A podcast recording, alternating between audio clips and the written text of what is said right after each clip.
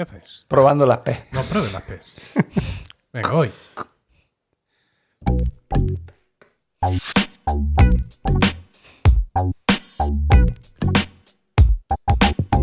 Bienvenidos a Están locos estos romanos, un podcast de Milcar FM. Este es el capítulo 53 y hoy es 20 de noviembre del año 2021 después de Jesucristo.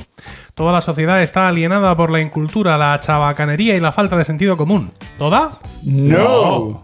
El selecto grupo de oyentes de este podcast forman una suerte de aldea gala que resiste todavía y siempre a la estulticia de los invasores, conociendo con asombro y desvelo noticias y comportamientos ajenos que les hacen exclamar, como aquellos irreductibles galos, una frase llena de ironía y sentido común. Están locos estos romanos. Yo soy Emilcar y estoy acompañado por Diego Jaldón, buenos días. Hola, buenos días. José Miguel Morales, buenos días. Buenos días, Y Emilcar. Paco Pérez Cartagena, muy buenos días. Muy buenos días. Tenemos que empezar disculpándonos por nuestra ausencia del mes de octubre. Sí, ¿Y por qué? sí. ¿Por qué? Bueno, no se pudo, no se pudo. Bueno, nos disculpamos. Vale. No, Nos disculpamos que quiere decir que no tenemos culpa de nada, ¿no? Efectivamente, sí, sí. No hubo forma de cuadrar nuestras agendas. Apretadas. Apretadas, agendas y bueno, pues cuando no puede ser, no puede ser y además es imposible. Eh, pero además, lo mismo si hubiéramos podido hacerlo tres de nosotros, pero No. ¿quién quiere una mandarina a la que le falta un gajo? Eso Eh, es. El gajo, el gajo era yo en este caso, ¿no? Bueno, y ya está. Pues hemos conseguido cuadrar una fecha para noviembre y aquí, y aquí estamos. Vamos a ver, porque sabéis que siempre diciembre es avieso, con el puente y todo eso, y no me gustaría hacer un comienzo tan en frío del curso, pero bueno, vamos a estar, vamos a estar ahí. Por cierto, que quería comentaros, eh, eh, quizá la audiencia sepa, mis compañeros sobre todo, que en Emilcar FM usamos Discord como aplicación para nuestras comunicaciones internas. De hecho, nosotros tenemos un canal privado de Discord Correcto. donde, oye, cuando grabamos, no sé qué, te queda a comer, yo no, tal, todo ese tipo de cosas, ¿no? Y aparte hay varios canales ahí para hablar entre todos los miembros de la red, etcétera. Y ahora hemos incorporado canales abiertos para los Mm. oyentes. Están teniendo pues un moderado éxito, por qué no decirlo. Hay un canal de Orbita Grana, hay otro de preestreno, hay otro de promo podcast y no sé yo si sería interesante abrir un canal público de los estos romanos. Ah, ¿Qué opináis vosotros? Sí. Donde nuestros fans pudieran entrar a debatir los temas de los que hemos tratado. Yo. Sería como una barra de bar de cuñados de, de- No sé yo. de En la que, en la Sí, que los camareros estuvieran ausentes siempre, ¿no? Porque nosotros en el Discord el lo lo llevamos regular. regular. Pues lo sí. mismo estos os obliga a entrar y a, y a responder a vuestros fans, ¿no? Bueno. Sí, sé, no sé. yo, yo me animo. ¿Qué diga Diego? ¿Qué diga Diego? Yo ¿Qué me diga animo, Diego? yo sí. Tú yo, sí, ¿te yo entro. yo Diego es el entro. que menos entra al disco. Sí, entro, sí, entro. Pasa que no escribo, pero entro dentro. Porque como no sé si hay que abrir un hilo o no hay que abrir un hilo o cómo funciona, pues me da miedo. La Digo, a ver si la voy de- a cagar, voy a poner aquí una publicación y no, ¡ah! Tienes que haber abierto un hilo porque si no sé qué, se emborrona esto. Bueno, ¿lo intentamos o qué? Lo- Sí, ah, sí, sí. sí. Pero hay que pasarse, Paco. Yo te veo muy Yo soy, escéptico. yo soy escéptico no por mí, No, sí. sino porque ya conocemos el percal. Y luego, bueno, si nos dan fuerte y flojo con no escuchar, ya está. Ahí está. Si con no entrar, todo, Claro, solucionado. claro. Sí, vale, bueno. Perfecto, magnífico. Vamos a ver entonces los comentarios que nos ha hecho la gente desde nuestro último capítulo, que fue el 17 de septiembre. Tenemos un comentario de Antonio Ross en Evox. Dice: Me ha parecido interesante la exposición de Diego sobre la reina María Cristina. Reveladoras las pérdidas por traducción comentadas por José Miguel sobre la vida de Brian. Inaceptable la revisión histórica de la traducción de Pijos Magníficos. Increíble la revelación de que semejante estudio sea digno de una tesis doctoral. Luego nos preguntamos que por qué las universidades españolas están tan mal situadas en los rankings. Bueno, no, era una tesis doctoral, ¿eh? era un proyecto de fin de carrera. Dice, me ha gustado el análisis poético-literario que, eh, que de las distintas canciones trap ha hecho Paco, poniendo de manifiesto que hay algo más de trabajo literario en ellas de lo que uno podría pensar, obviando el uso exacerbado del autotune o las temáticas enfocadas en las relaciones no tan amorosas y más sexuales. Por la parte de Emilio, es la que me ha animado a escribir. Por un lado, me ha llamado la atención el comentario de que con un bajo, una batería y una guitarra eléctrica hacen lo que sea. Cuando según Jaime Altozano, Dios mío, Antonio, eh, la ausencia de la guitarra eléctrica es lo que marca la música actual. Lo podéis escuchar, eh, otra cosa es estar de acuerdo o no, en, y me pone una dirección de YouTube. También me llama la atención el sentido que le dais a la palabra liberal. Ya sabía yo que esto iba a acabar mal. Liberal y general no cuadra. La sociedad era más liberal en el buen sentido. Entiendo que liberal es aquel que defiende la libertad individual, pese a quien pese, como Voltaire decía, que defendería la libertad de expresión. Esas dos expresiones de libertad pueden tener ambas partes que no nos gusten. Eh, omito el paréntesis, pero son solo facetas de la misma moneda. Para que veáis lo desalineado que puede estar alguien liberal con lo que en España llamamos derecha, os paso este vídeo de Juan Ramón Rayo, minuto 7, URL de YouTube. Gracias por empeñar esta nueva temporada que se os ha echado de menos en verano. Saludos desde Suiza.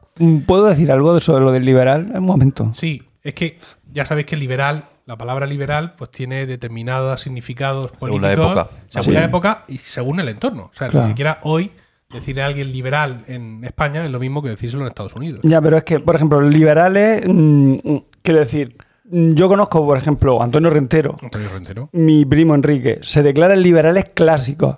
¿Por qué? Porque en el momento en el que, mm, 20 años después, el liberalismo se convirtió en Luis Felipe de Orleán. O sea, un señor que hace una revolución liberal y una vez que entra en el poder dice, ahora preparaos las clases populares que voy a comer un mojón. Porque ahora esto es. No, esto no es para vosotros, esto es para los burgueses, sufragio censitario, eh, solo pueden votar los que tengan dinero, solo pueden acceder a cargos públicos los que tengan dinero, porque el resto, como no tenéis educación ni tenéis cultura, no podéis entrar. Entonces, el liberalismo está muy bonito, es clásico, ojo, Voltaire, sí, división de poderes, pero es que enseguida se pervirtió y ya pasó a ser otro liberalismo, un liberalismo burgués acorde a los intereses de una burguesía. Entonces, pues, que se cambien el nombre. Pero liberal, mm, desde 20 años después de que aparezca Adam Smith, ya empezó la cosa a ponerse, a, a ponerse torcilla. Yo la definición de tu primo como liberal clásico me ha dejado con el culo torcido. Sí, mi primo es liberal. Pero ¿y cómo sobrevive al día a día? No, eso, eso lo tienes que preguntar a mi primo. Ya, se Es decir, yo lo sé, cómo sobrevive. Su pero- primo, Enrique Ojaldón es, eh, ha ocupado diversos cargos políticos aquí en la administración regional, como parte que es del Partido Popular, y ahora tiene un cargo orgánico importante dentro del partido. Que Sí, yo sepa, ¿no? sí. Secretario de organización. No sé, no sé lo que es, pero mi, mi primo es muy inteligente. Sí, Entonces habrá sobrevivido, Habrá sobrevivido. porque es muy inteligente. claro. Pero si te fijas, no tiene así súper altos cargos, nunca ha sido consejero. Pero ni... está ahí todos los días. Sí, de hecho, bueno. Que tiene que entrar allí, que tiene que hablar con ellos. Yo ¿sabes? tampoco puedo mm, Ya, ya, no. revelar datos, sí, pero. yo no quiero que reveles datos. Pero ser liberal mm, de corte clásico y echarte todos los días al cuerpo a López Mira, tienes o qué, ¿eh? Que A tiene López Mira, estómago. por no decir mm, de, bueno, de otra gente. lo de- hay peores, quiero decir, en el, en el Partido Popular, que Bueno, López Mira. no lo sé, en relación. Quiero decir, en- a cargo, yo No, que- pero en- me refiero que en la, en la escala derechista, Sí. López Miras no es precisamente. De hecho, Fe- Federico Jiménez Sí. Los Santos lo puso bonito. Si, si tampoco es derechismo, si es más bien, pues es, pues eso, es nacional catolicismo. Mm. ¿no? Es decir, la, la- la derecha murciana es una derecha. Pues mi primo no ni es nacional ni es católico. No es una derecha ideológica. Es. mm, Pues eso, eso. Es una, mi- ba- una banda armada. Pues mi primo sobrevive en el PP siendo ateo, o sea que. Pues nada, Fíjate. pues Y eso sí lo puedo decir. mis 10 es para don Enrique Ujaldón. Mi primo es ateo. Venga, Y seguimos. yo también. Spinelli83 en Spreaker. Uh. Grandioso podcast como siempre. No sé si alguna vez os han hecho una petición sobre un tema a comentar en el programa, pero lo mismo más que una solicitud es una súplica. Actualmente Mediaset ha presentado el reality show La Última Tentación. Sé que es una ardua tarea a la par que dañina para una mente tan brillante como la de nuestro querido Milcar, pero después de haber realizado una exposición de la segunda temporada de La Isla de las Tentaciones, Ah, claro. este último reality no tiene desperdicio para ser comentado por nuestro querido líder. Seguida así, cada día sois eh, increíbles. No, no me la puedo jugar. Quiero decir, a mí, yo, a partir de determinada edad, Spinelli, las neuronas que se te mueren, mueren y a tomar por culo, no se regeneran. Y yo, no es que sea muy viejo, pero tengo 47 años. Entonces yo ya tengo, ¿sabes? Yo Que cuidándola. ya me la juego. ¿Sabes? Cada, Sí, cada sí, movida pero- me, la, me la juego. Así Pero que la isla de las tentaciones la viste. la que os Entonces, comenté aquí. Por que- eso. Sí, por, por eso, eso dice yo- Spinelli que. No, pero ya, ya está. Yo pienso que como, como servicio a la Has patria cumplido. he cumplido, he cumplido. La última tentación, lo que sí sé es lo que es.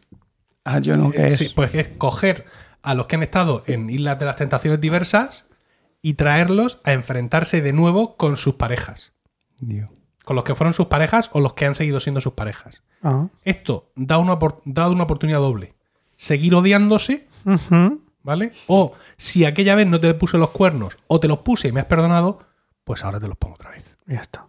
No hay reconciliación. Con lo cual, psicodrama absoluto. No, no lo sé porque no lo he visto. Pero el, el- la, el- la propuesta, ¿no? Lo que hay sobre la mesa es, esto. Ah, mm, yo qué sé. En fin. Bueno. Eh, Virgilio. Virgilio dice Hombre. 5 estrellas, 23 de octubre. El mejor podcast en español, dos en uno. Dos reseñas en uno. Como sigo utilizando la app del sistema, la que puse con anterioridad, se ve que se la jaló. Es que en Apple Podcast tú puedes poner un comentario a un podcast. Mm. Si quieres poner otro, te edita el anterior. Dice, en esta ocasión, para hacerlo corto, solo diré que es, que es el mejor podcast que se puede escuchar para aprender y divertirse, además de recibir feedback de tus comentarios como en ninguno. ¿Yo? Sois los mejores. Este comentario es el correspondiente al anterior. Los ingleses HP y ladrones se pueden ir a la mierda.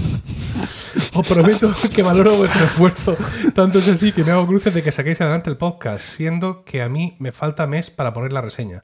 Menos mal que en esta ocasión he tenido dos meses. Estoy con Marcus, con Marcus Licus, en lo de un episodio con las galas. Gracias, gracias, gracias. Virgilio, muchas gracias, hombre. Gracias, Sí. Virgilio. Bueno, pues empezamos ya, si os parece, con el... Sí, He, he hablado de esto en mi libro, ¿eh? Cuidado. ¿De qué? En mi libro de podcasting. De Virgilio. Ah, no, no, Virgilio, no. Ah. Donde yo hablo de, de cómo se hace un podcast y cómo son las partes de un podcast. Entonces he explicado que clásicamente yo siempre he dicho que la parte de feedback, esta parte que acabamos de hacer, tiene que ir al final del podcast. Pues tú imagínate a alguien que ha entrado hoy por primera vez. Este es el primer capítulo de Sí, Retos sí. Romanos. Y de pronto se come cinco minutos de de mí mismo leyendo muy rápido algo que alguien dijo sobre un capítulo anterior que él no escuchó. Ya. Dice, ¿esto qué vaina es? Pero yo en mi libro me justifico diciendo que es una forma de ir calentando y que además que esta sección de feedback la hacemos muy bien y tiene mucho humor. Sí. Ah, ¿vale? hombre, Entonces ya Sí. para ir haciendo calentándole la mandíbula al nuevo oyente para que luego, ¡ay, qué risa me ha dado! ¡ay, qué daño! No, pues, haga aquí un poco para adelante. ¿Vamos? O sea que no te haces caso ni tú. No, ¿no? pero admito esta excepción. Ah, solo esta. Me autojustifico. Vale, vale. Bien, Vale, bien. Está muy bien. Es Sí, algo sí. muy liberal de estilo clásico. Vale. Adam Smithiano. ¿Vamos? Venga, pues empiezo yo. A ver, ahora.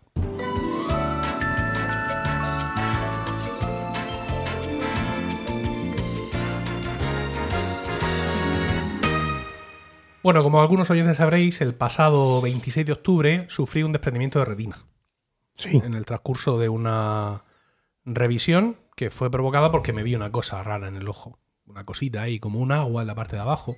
No le eché mucha cuenta, pero yo quería que me lo miraran. Pensaba que era algo de estrés. Hmm. Ya sabes que el estrés puede somatizarse de muy diversas formas. Y como he estado pasando un periodo amplio de ansiedad y de estrés y tal, pues pensé que esto era pues una somatización más. Bueno, pues no. No lo era. Era- eh, fui al óptico así como primer punto de toque y me dijo, hombre, esto puede ser un poco de humor vitrio, ¿qué tal? Pero esto podría ser el comienzo de un desprendimiento de retina. Y ya, pues Vete a que te lo miren. al martes siguiente estaba yendo a que me lo miraran. Y fue, fue muy traumático. Fue muy traumático porque yo fui al oftalmólogo, me hacen allí mil millones de pruebas, etcétera. Y cuando termina me dice, oye, mira, eh, estamos llamando a la Risaca. La Risaca es el hospital de referencia de aquí de Murcia. Y vamos a llamar a tu mujer para que venga a subirte para arriba. Eso, a cualquier murciano decir, te subes para la Risaca, ojo con el verbo subir, es ya, o sea, yo me, me- me- me hundí en la miseria porque, claro, yo no sabía lo que me estaba pasando. Y le pregunté a una enfermera, digo, ¿pero es que me van a operar? Y me dice, hombre, hay veces que estas cosas se solucionan con láser. Y yo pensando, ¿con láser? La- la- el láser es la opción buena. Ah, bueno. O sea, yo que he dicho mil veces que no me opero de la miopía porque no estoy dispuesto a que nadie me dispare con un rayo láser en el ojo, pues aquí lo tienes, amigo. El caso es que eso pues, fue una cosa muy, muy, muy impactante desde el punto de vista emocional. Lo, lo pasé ese día muy mal y, y lo he pasado muy mal después porque pues, mucho miedo, mucha aprensión, por mucho que los oftalmólogos te expliquen que lo han hecho muy bien todo lo que ocurre, pero el miedo eh, es libre y campa por tu, por, por tu mente como le da la gana, ¿no?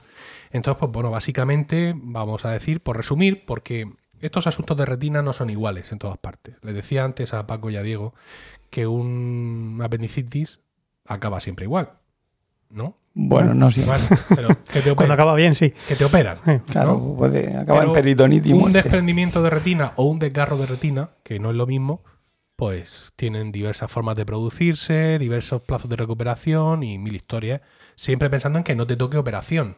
O sea, si te toca operación de, de quirófano, Hmm. el posoperatorio es una mierda integral, es una cosa terrible. Pero a todos los que más o menos nos pueden aguantar con láser, las circunstancias de cada uno son, son diversas. En mi caso he tenido mucha suerte porque eso que yo me vi en el ojo y que me llevaba viendo durante el mes de octubre y quizás septiembre era el desprendimiento en sí, o sea, el- la esquina levantándose, por así decirlo. Y pero fue lento, no fue a más, ninguno de los movimientos bruscos que yo pudiera hacer, que esto funciona así, hizo que aquello empeorase y bueno, pues me lo pudieron pillar con láser el- ese mismo martes, por supuesto. Muchas, muchos rayos láser, muchísimos.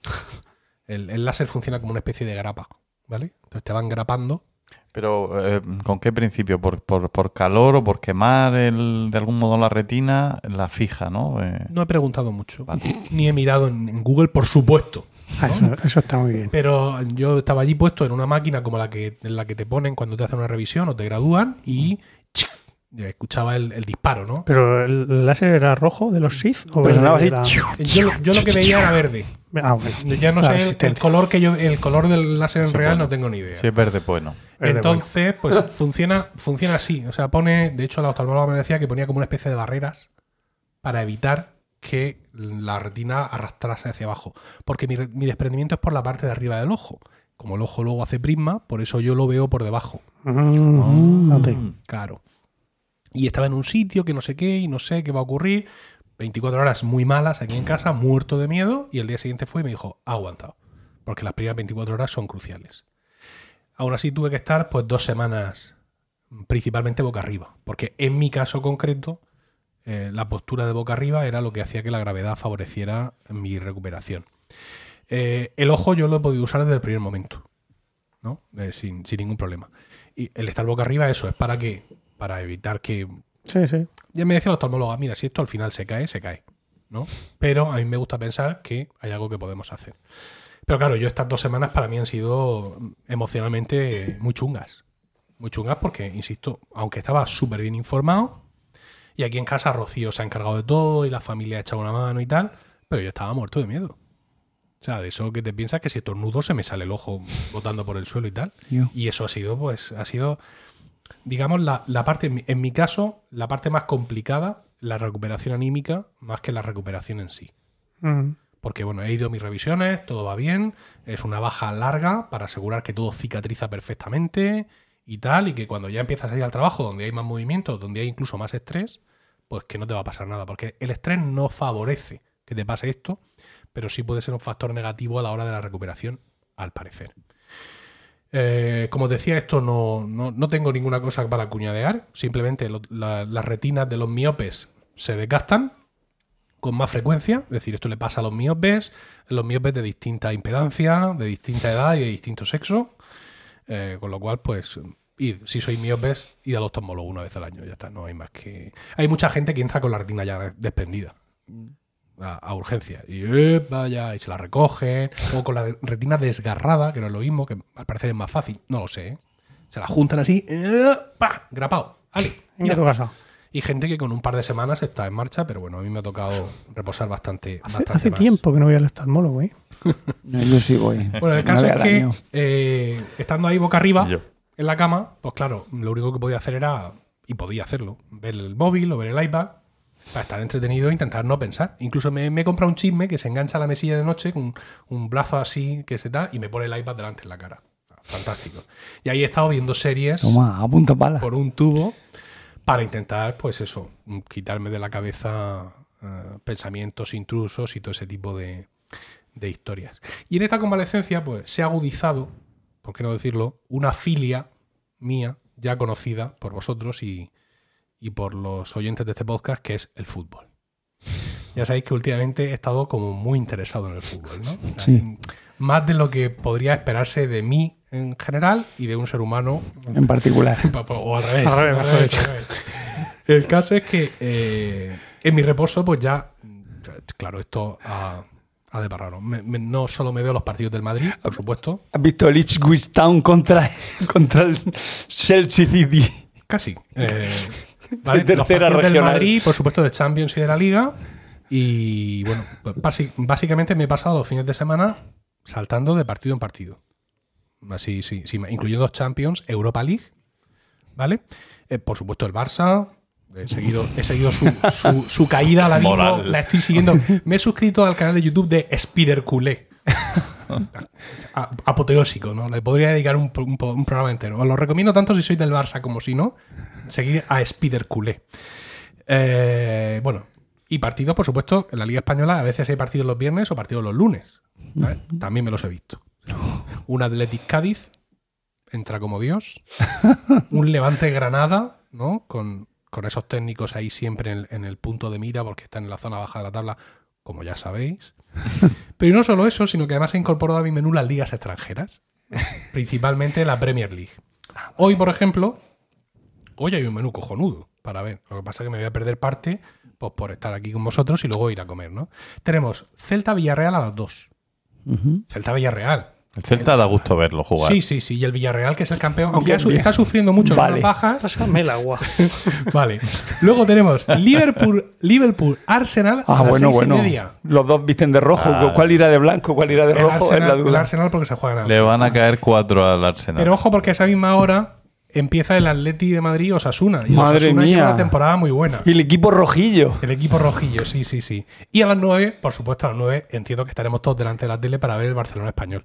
El primer Hombre. partido de Xavi en el banquillo. ¿Cómo me voy a faltar yo a esa semejantecita? sí, sí, sí. Eh, José Miguel ya está ahogando sus penas en agua. Sí, ¿tú tienes Bueno, podcast? a lo mejor puedo ir saltando entre canales y podría ver algo del Lazio Juventus, que empieza a las 6, Mm. o el Fiorentina Milán a las 9 menos cuarto. Este va a ser muy complicado. El Milán, que va el último en Champions, con un punto, tío. Un punto es un grupo complicado. Bueno. Pero en la liga parece ser que es el único que le puede toser al Nápoles, porque están los dos con 32 puntos arriba y el siguiente a 25. Y además lleva a Brahim, que queremos que triunfe. Sí, sí, sí, siempre. Bueno, el caso es que, eh, como digo, la Premier League forma parte fundamental. No sabes quién es Brahim, ¿verdad? Un lateral del Un Madrid. jugador cedido por el Madrid, pero no es un delantero ahí Ah. Ah, no, habilidoso, un tío rápido y Ah, talentoso. pensé que era lateral. No saben nada de estos. ¿eh? Yo sé de baloncesto, de fútbol sé poco.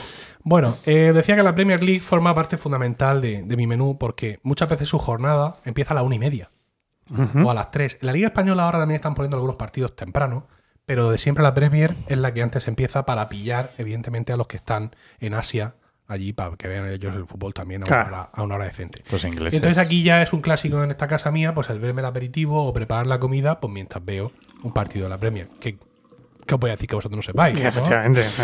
El caso es que con este seguimiento del fútbol inglés, pues mm, me he planteado, digamos, esa pregunta que seguramente os ha saltado a vosotros también muchísimas veces y es ¿cómo se organiza el fútbol en Inglaterra? Los campeonatos del fútbol inglés, porque esto es un misterio. Es un misterio que, y además yo lo he comentado muchas veces con, con vosotros, oye, ¿esto cómo es? Pues Sí. no sabemos. La Copa Carabú o algo así, hay un no- Sí, no- sí, nombre sí. muy raro. Entonces, tenemos la Premier League, que es la primera división, ¿vale? Y está como muy separada de las demás. Aquí en España la primera y la segunda parece que van más o menos juntas, pero allí la Premier es otra galaxia. Y después de eso tenemos la segunda división, que allí se llama Championship League, por motivos de... Championship. Sí, Championship League, por motivos desconocidos. Y luego tenemos la tercera y la cuarta división, que son la League 1 y League 2, ¿no? League 1 y League 2. Ajá. Bueno. Si te fijas, eh, mira, ya llega mi mujer, ya podemos cerrar la puerta. Ya, si Miguelito pilla, que estaba Miguelito aquí. Nos han encargado a Miguelito esta mañana, mi hijo. Ahí está. Fíjate que la estructura es muy parecida a la que tenemos ahora en España. Nosotros tenemos primera división, segunda división, primera federación y segunda federación. Esas son nuestras cuatro primeras categorías que son muy equiparables a lo que tienen en la liga, en la liga inglesa. Eh, ¿Qué es lo que pasa? Sus terceras y cuartas divisiones, es decir, su Liga 1 y Liga 2, comparables a nuestra primera federación y segunda federación, ellos tienen un solo grupo. Son 24 equipos. Pero nosotros en la primera federación tenemos dos equipos y en la segunda federación Dos grupos. tenemos cinco, sí, eso, cinco, dos grupos, tenemos cinco grupos. Y nosotros separamos ya más rápidamente para que el eldense no se tenga que ir a Galicia a jugar, Ya. Bien. sino que juegue contra sus vecinos. Porque aparte, jugar contra los vecinos tiene un plus de odio. Claro. Yo lo decía Claro. Carlos Rafael Pérez, me decía que el fútbol es la guerra, que como ahora pues ya no podemos ir a la guerra contra los de al lado porque está muy mal visto, ¿no? Eh, Vamos a esto de alcantarilla, vamos a pasarlos a cuchillos. Está- no, eso no, se- no está bonito, Está feo, está feo. que ahora hemos sustituido eso por el fútbol. Sí, también lo de- Peter Gabriel también lo decía. Wars in Frontier. Game, Game, eh, we- game eh. Digo, Games in Frontier were without tears. Ajá, pues eso mismo. Lo mismo que decía Carlos Rafael Pérez, organista y profesor de instituto y director de coro de esta ciudad nuestra. Bueno, el caso es que eso, tienen ellos sus cuatro primeras divisiones muy parecidas a las nuestras, solo que nosotros tenemos grupos. Para, para que se- para odiarnos de más de cerca, ¿no? Para no tener que odiar al de la otra punta, Ah, sí. sino odiar al que está más, más cerca. Y luego ellos tienen aparte lo que llaman la National League, que es la quinta división, ¿vale? Y por debajo hay dos divisiones más, que ya sí se dividen en grupos regionales. Pero en la, en la National League esta es Quinta solo de Inglaterra. Sí, sí, sí. No, estamos hablando solo de Inglaterra. ¿eh? Estamos hablando solo de Inglaterra. Nada de. Escocia. Vale, vale, no. vale, vale, vale, No, verdad. Porque en ese rollo raro que ellos tienen, por supuesto, claro. Escocia tiene su liga, quiero En decir, sus federaciones separadas. eh. no, no, y juegan los mundiales. Si, Sí, no, eso ya- ya- si ya. no los si no los los referéndum de, de independencia hace mucho tiempo que tiempo. hubiera, efectivamente. Fíjate que la federación escocesa, y no sé si la galesa, junto con la inglesa, son federaciones fundadoras de la UEFA y de la FIFA. O sea, que ponga broma con esto. Bueno, el caso es que esos ya tienen, ya os digo, debajo de la National League, que es la quinta división, la sexta y la séptima ya tienen divisiones regionales. Y la octava y la novena ya son un festival del humor. De ya de un montón de grupos, cada uno con su nombre. Es como si se llamara, por ejemplo, como aquí si fuera la Liga de Levante, ¿no? O la Liga Andaluza. O la Liga, Ah, Liga Catalana Extremeño. Superior. Todo, todo así en ese, en ese plan. ¿no? Eh, ¿Qué es lo que yo infiero de esto? De, de que no haya divisiones de grupos regionales hasta muy abajo de la pirámide. Pues infiero que, bueno, no, no es que lo infiera, es que es real. Inglaterra es más pequeña. Y si hablamos de Inglaterra solo, Sí. Entonces, a la hora de irte para allá, pues te vas. Pero luego, aparte, también los clubes tienen más cuartos. Porque estamos hablando de que en alguna de estas divisiones, igual que ocurre en España, pues hay estadios muy pequeños. O sea, estadios que son de barrios de Londres o de barrios de Manchester. mm, con estadios de, de ANA, como los esta- como el, el José Barnés o los estadios que tenemos aquí en la ciudad de, de entrenamiento para los críos, ¿no? O sea, De Ana. de ANA, sí. Pero yo entiendo que tienen que tener más cuartos, porque por mucho que tú solo tengas que acercarte a New Shire a jugar, pues hay que ir. mm. Bueno. Entonces, pues bueno, ahí están con todas esas nomenclaturas mm, absolutamente insanas. No me he traído una recopilación porque he pensado mucho en José Miguel mientras hacía esta, sí, esta sección. Desde el lo estoy principio. notando. Pero claro, esto de las ligas es más o menos normal, ¿no? Pero ¿y las copas? Ay, ¿Y las copas? Porque ay, aquí ay. es donde. Eso digo yo. Las copas. Aquí es donde realmente está. Sácame algo porque esto no lo aguanto si no es con alcohol. Bueno, tenemos la eh, FA Cup, ¿no? FA, que sería lo más parecido a nuestra Copa del Rey. Ahí juegan, están metidos todos los equipos hasta novena división. O sea, un lo que se conoce como un chingo de equipos, ¿no? muchísimos equipos. Y comienzan las rondas preliminares en agosto, solo, solo con las divisiones inferiores. Ah, vale. Y en noviembre ya entran los de la Liga 1 y Liga 2, es decir, tercera y cuarta división. Empiezan con los mm, 1024 avos de, Sí, de- una- de final. ¿no? una ¿Se juega así. partido único? Claro, eso es lo chulo. Y es que desde el primer momento, desde las primeras rondas, es sorteo puro, tanto de los equipos como de dónde se juega. Ah. Y a partido único. Y si empatas, hay un desempate en el, en el otro campo. O sea que se juegan un huevo de partidos. ¿Vale? Entonces, en el primer fin de semana de enero, ya entran a participar los, los equipos de la Premier League y de la, de la Championship, es decir, primera y segunda eh, división. Dicen ellos, eh, en una web que he consultado, dice que siempre en este turno hay algún equipo de la Premier que tiene que ir a jugar a un campo de vacas. y que todo, todo el país está ahí apoyando al pequeño. Claro, obvio. Eso también en la Copa del Rey nuestra a- no tan radical. Porque cuando ellos dicen campo de vacas, Es literal. dicen campo de vacas. ¿Vale? Entonces, Sí. Aquí pues hemos visto a equipos de primera jugar contra equipos de segunda B que tienen un Césped Césped artificial. Sí, pero no, aquí es con. Bueno, realmente el- ahora mismo el campo de la Nueva Condomina es un campo de, de- de vacas mal regado. decir, Sagrada, está de vaca fatal. sagrada, sagrada. El césped está fatal, Sí, Emilio. Sí, no, está, si fuera solo el césped, ¿sabes? Sí, vamos a, vamos a no hablar del Está equipo. todo unido, está todo Sí, unido. efectivamente. Bueno, el caso es que. Escucha en órbita grana. El caso es que eh, las semifinales, esto es interesante, las semifinales y la final de la Copa del Rey se juegan en Wembley. Directamente, en el estadio principal de, de Inglaterra. La semifinal se juega en abril y la final en mayo. Y esa final, la final de la FA Cup, es en Inglaterra un fenómeno como pueda ser la Super Bowl en, en Estados Unidos. Mm, Perdona mi ignorancia, pero Wembley es el- la residencia de algún equipo. No, No. Wembley es el estadio Wembley, de eh, Londres. Estadio Sí. Nacional. No es parroquia. Nacional. Wembley no es parroquia. No, Ah. efectivamente. Pero solo para el fútbol, porque para el rugby está Twickenham. Ah, sí. Tienen otro, sí. Curioso. Por Entonces, eso para ellos es un gran evento. Cuando aquí la Copa del Rey muchas veces parece que molesta. ¿no? A mí Estamos no. con la final para arriba y para abajo que no sabemos dónde meterla. ¿Esto qué? No, es que yo tengo que jugar contra Galatasaray. Ponme el otro día. Pero Y aquí es, es- de hecho, creo que es la competición más antigua del mundo, la FA Cup, ¿puede ser? es posible, ya tanto no he afinado. Eh, eh, Así como la Premier es una competición relativamente reciente, se creó a partir de la Liga Inglesa en, no sé, en los años... los 90. Bueno, las Olimpiadas. Las Olimpiadas. De antes. Hablamos de, bueno, hablábamos de fútbol. Hablamos de sí, fútbol, hablamos Hemos dicho competición. Hablamos de un deporte de verdad. Has dicho No, competición. No sabemos cuándo se hizo la FA Cup. Las Olimpiadas fueron de mi- 1904 o así, ¿no? No, la- No, yo no, hablo él de habla de las Olimpiadas de primeras. Olimpia. Ah, la Sí, buena, la la buena. Tú hablas las de pugilato. De griegos desnudos. Eso, los griegos desnudos como siempre, como siempre, habla de griegos Mm, desnudos. Diego. Continúa. Eh, sí, la Premier, como tú dice Paco, se, realmente viene de los 90. Porque antes era la First Division. Pero alguien dijo, aquí hay billetes.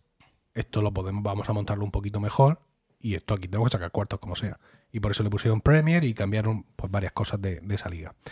Bueno, nuestra Copa del Rey es ¿No hay, menos- más li- ¿No hay más copas ni más nada? Sí. Son dos. ¿En Inglaterra? Sí. Espérate. claro es que Ah, vale, terminado, vale. es que Ah, vale. Ah. Bueno, eh, comparado con esta FA Cup, nuestra Copa del Rey es bastante menos abierta. En la nuestra participan los de primera, los de segunda, los dos grupos de primera federación, algunos equipos de segunda federación y de regional. Es que lo, de primera federación es lo de segunda B de toda la vida. Ahora se llama primera federación. Eh, sí, Sí. Vale, para eh, Sí. respuesta corta, sí. sí. Vale, entonces, eh, entre los que no juegan, mi hermana me llama, entre los que no juegan la Copa del Rey en España, los equipos que no, que no participan, se juega otra copa que es la Copa Federación. Y los cuatro finalistas de la Copa Federación pueden acceder a jugar también la Copa del Rey. Pero nuestros sorteos y emparejamientos están súper dirigidos. Sí. Sobre todo mm, desde que entran los de primera al bombo, que es lo que está ocurriendo ahora mismo, aquí en, en España. Los bombos están súper condicionados para qué? Para que los pobres de, de solemnidad reciban la visita de los ricos. Claro, Muy bien pensado. Les ganas o no les ganas, eso ya va en ti, pero oye, Hace taquilla. haces taquilla. Claro, hombre, eso- Entonces, por ejemplo, los 10 e- los 10 equipos de la, de la, en Copa del Rey que vienen de regional reciben a 10 clubes de primera. Tú imagínate que te llega un español El o gordo, te ha caído el gordo. te llega la Real Sociedad, que está líder, o cualquier cosa de esa, Atlético de Madrid. El, el Bilbao no, Bilbao, Madrid y Barça están exentos de esta primera a la ronda. con Ken. Los cuatro semifinalistas de la Copa Federación, es decir, que estos ni siquiera se clasificaron, juegan Pero- con cuatro equipos de primera. Has dicho que Bilbao, Madrid, Barça, Bilbao también. ¿Por qué? ¿El Bilbao por qué? ¿En virtud Que de ha qué? ganado muchas copas del Rey. Entonces será cabeza de serie. Ya, ya. Digo yo, digo, vamos, se me ha ocurrido. No que sé sea un más. técnico yo del tema. Bueno, y así se van, se van emparejando. Luego los de segunda federación sí juegan con los de primera, pero a los más bajos del todo los ponen a jugar contra los más altos. ¿no? Y ahí ya se van equiparando. Luego hay otra copa, Ay, ay, ay. que es la League Cup, ¿no? La Copa de la Liga. Ah. Y esto es un, un torneo de copa exactamente igual, pero solo juegan las cuatro primeras divisiones. Es decir, igual que en la FA Cup juegan todos hasta novena división, la League Cup solo juegan los de la Premier, la Championship, la League One y la League Two. Y como ya como en nuestra Copa del Rey, las semifinales sí son a doble partido en ambos campos, etcétera, y la final luego ya en Wembley. Y luego tienen, ya para terminar, eh, la, eh, lo que antes se llamaba la Charity Shield, que ahora se llama FA Community Shield. Pero que es lo mismo, que es como nuestra recopa. Es decir, el campeón de la Premier juega contra el campeón de la FA Cup, de la FA, es FA. Football Bueno, Association, Association. digo yo. Aquí más que Recopa es, la mm, Supercopa. La Supercopa, eso, la Supercopa. España. Justo. Y, y ya está. Ya está realmente lo que Que parece poco, ya está. No, quiero decir, Pues son- casi como aquí, una más que aquí, realmente. nada más. tienen, una, tienen una, una copa más. Lo que pasa es que, claro, su procedimiento de Copa del Rey Mola mucho. mola mucho. Es mucho más abierto. Aquí está todo muy conducidico, que está también muy bien, porque finalmente, la- dentro de un par de semanas, vas a tener a un tercera recibiendo en su casa al Atlético de Madrid. Mientras que ellos, en los terceras o los de las divisiones octava y novena, se matan entre ellos, básicamente. Y luego, pues sí puede ocurrir, y ocurre generalmente, que alguno de los más modestos llega a recibir al Liverpool, tío. Pero Mm. con su sistema, pues es menos probable. Porque están menos protegidos. Y, y ya estaría. Bueno, Eh. hay, hay más copas, eh, hay de todo, porque hay copas que se juegan entre los de las divisiones inferiores. Ya, Pero yo pensando en José Miguel, no paso a ahorrar, ¿no? Mm. he pensado que no. Mm. Aprovecho ya Sí. que este espacio que me brindas para, eh, para saludar a mi sobrino Juanma Bravo, que Sí. juega en el Alcorcón, el equipo alfarero. de mm, primera vez. ¿Cómo se llama la primera vez? La Liga Santander, no, Liga. Adelante. Liga Adelante. ¿En segunda? Sí. ¿no lo sabías? ¿Juega en segunda tu, Sí, tu sí, sobrino? Sí, en segundo año. sí, ah, me alegro mucho por él. medio centro. Pero está jugando. Sí, sí, sí, está es titular, es titular. Es verdad que el Alcorcón va al último, pero. Ya, pero pero, tío, ánimo, go Alcorcón. ¿Y es, escuchante de Rompe de un plato por mí. No lo sé. No, No, creo. no creo, no creo. Pero el seguimiento de Juanma Bravo ha sido una tónica aquí en el en, en Está Locos Otros Romanos. Ah, Eh, Sí. Diego se ha quejado mucho cuando no le daban oportunidades en el Real Murcia. ah, ha, vale, co- verdad, ha sí, comentado sí, sí. las estrategias de, renovación sí, del- ahora que lo dices. ha comentado sus estrategias de renovación del contrato. Eh, sí, quiero decir que se ha hecho un seguimiento de Juanma Bravo más intenso aquí del que se podía haber hecho en Olvidagrán. Pues ahí está el hombre. Alcorcón. Bueno, pues ya está. Esta duda ancestral que residía en, En nuestros en corazones. nuestros corazones está resuelta, ¿no? Las Interesantísimo. nueve No, no, a mí, a mí sí me interesa el No, tema. a mí, a mí. Sí, Bien. y, y ya está. Y pues aquí, a ver fútbol, que es de lo, que, es de lo que se trata. Mañana también hay buenos partidos. Pues nada, lo que yo te quería preguntar, aunque no sea de la, de la liga inglesa, eh, ¿qué piensas de Xavi como eh, entrenador del Barça? Quiero decir, ¿qué expectativas te crea a ti esa, esa llegada? Pues a mí, pues no muchas. No muchas, porque no dudo que el tío tenga en la cabeza lo que hay que hacer, etcétera. Pero luego también está a ver las piezas que tiene, es decir, la plantilla del Barça la que es. Y luego, que como decimos en Murcia, le saca a la moscarda. Porque se, le- se les lesionan los jugadores de otras cosas en el proceso de recuperación de otras lesiones. Es decir, a alguien le duele un pie y mientras está recuperando del pie se lesiona el gemelo de la otra pierna. Joder. Pero eso pasa en todos los equipos que van mal. Cuando un equipo empieza a ir mal, los jugadores empiezan a lesionarse por estrés o porque, por escaqueo, por lo que sea, empiezan a lesionarse de una manera. Bueno, salvo Bale, que le da igual cómo vaya sí, el equipo. efectivamente. Bale- Vale. sí. Pero, pero yo, yo creo que ha entrado bien. O sea, me- lo he visto con mucho aplomo en las declaraciones y, y tiene y cuenta de momento con una simpatía que le va a dar ahí una. Y lo, basta con que no sea tan gilipollas como Kuman. Sí, eh, pero esto es muy fácil de eso ya- conseguir. es muy fácil. lo- de eso conseguir. aunque se esforzara, no lo Pero conseguiría. no gilipollas, Kuman es un tío simpático. Yo, el hombre decía, con lo que tengo es lo que hay. Pero ¿cómo puede decir un entrenador eso? Pues, porque Eh, era yo, José, sincero. Tú te plantas delante de. y dices, "Tú, con esta mierda de alumnos que tengo, ¿qué esperáis? ¿Qué esperáis Pues- que pues haga? lo digo, lo digo. Pues muy mal. Eres Digo, un pero- Kuman, Kuman de la enseñanza. Lo digo, pero vamos a ver, pero ¿dónde vais? Almas de cántaro. Si no voy a hacer nada en la vida. Y se lo digo claramente. ¿Para qué lo voy a engañar? Lo voy a tener engañado. No, pero, Que tú- lo sepan. pero pueden hacer algo en la vida. Tiene una papeleta complicada, ¿eh? porque el entorno del Barça es siempre muy cainita con cosas. No hay entrenadores del Barça que caen, de entrenadores de fútbol que caigan como caen los del Barça. O sea, si pudieran, los despedazarían con sus propias manos. Eso es una cosa espectacular, ¿eh? O sea, el, el- cómo caen Pero- en desgracia allí. El problema del Barça, y perdón, José Miguel, por No, seguir alargando no. esta tortura, es que es que no tiene perra ni para pagarle al, al tío que va a alicatar el cuarto de baño. Quiero decir, Sí. eh, o sea, ahora mismo tiene que vivir de lo que tiene y de la cantera. Pero la cantera, asombrosamente, sigue sacando jugadores buenísimos, jovencísimos, que dices tú, ¿el Madrid qué hace? ¿Qué, qué hace? El, el tema está en que también a los que les están dando muchas oportunidades, como a Pedri, por ejemplo, les están metiendo una presión física que no corresponde con su nivel de desarrollo muscular. Entonces, por eso se les están lesionando mucho. Porque a, a los jóvenes, o sea, es que Pedri lo ha jugado todo Pero ya. Pedri, el problema fue Pedri. luego la Eurocopa y luego los Juegos Olímpicos y tal. Es que eso no se puede hacer. A un zagal. Parecía un hombre de 78 años, tiene una mirada así vacua, perdida. Pues ¿Sabes? unas Como- ojeras. una cosa, una- de verdad, de verdad. Salían unas fotos de él en el campo así. Estoy muy otra, feliz. Otra prórroga. ¿Cómo que otra prórroga? nos rendimos, nos rendimos. No, no, no, venga, otra prórroga. Y tú tiras penalti, además. El pobrecillo lo ha pasado fatal. Pues me, me ha despertado simpatía, tío, el Barça en estos tiempos. Y he seguido muy de cerca todo su todo su desplome. Porque que por nadie pase. O sea, que esto le ha pasado al Milán, al Manchester. No os quiero ni contar los partidos que está dando el Manchester. Lo de Manchester es, es una No. historia lamentable. O sea, Pues, José Miguel. si no quieres. José Miguel, en el Manchester, si tú y yo, sal- si tú y yo salimos de centrales, Mm. pero no digo con una preparación previa. Quiero Ya, decir ya. que tú y yo ahora mismo Ahora. nos vamos en un avión y llegamos a tiempo de jugar el partido de mañana. Sí. Tú y yo de centrales camiseta, un pantalón corto. y el equipo mejora considerablemente con respecto a los que tienen jugando ahora mismo. Porque aparte, tú y yo, aunque solo fuera por vergüenza, Mm. procuraríamos no meternos goles en propia meta, ¿verdad? Que esto es un- eh, parece, parece como muy obvio, ¿no? Sí. Pero tú, lo- tú y yo teníamos pocas cosas claras, salvo que De Gea, además el que habla español, Ah, es nuestro portero. Vale. Y que a ese no hay que tirarle. Menos mal que me lo has dicho. Ese que a ese no hay que tirarle. No. Es el marido de Durne, esta chica Ah, rubia. Ahora, ahora. Y a ver, empieza por ahí. Pero los defensas del Manchester United esto no lo tienen tan claro. De hecho, les vi un partido hace poco que al cabo del partido habían tirado más veces contra su propia puerta que contra la puerta rival. es que fue. Aquello fue. Pero bueno, en fin. Cosas, cosas del fútbol. Qué bien. Oye, Te gusta verme feliz, ¿no? sí, mucho, mucho. Dale al botón. Aunque sea- que hable yo. Ah, Venga. venga, vale, venga, vamos a hacerlo.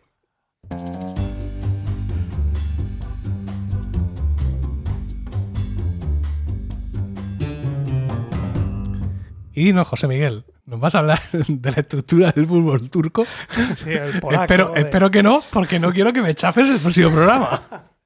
Entonces sí, haré yo. Una sección de 30 segundos. No, no, no, no, no, no voy a hablar de eso.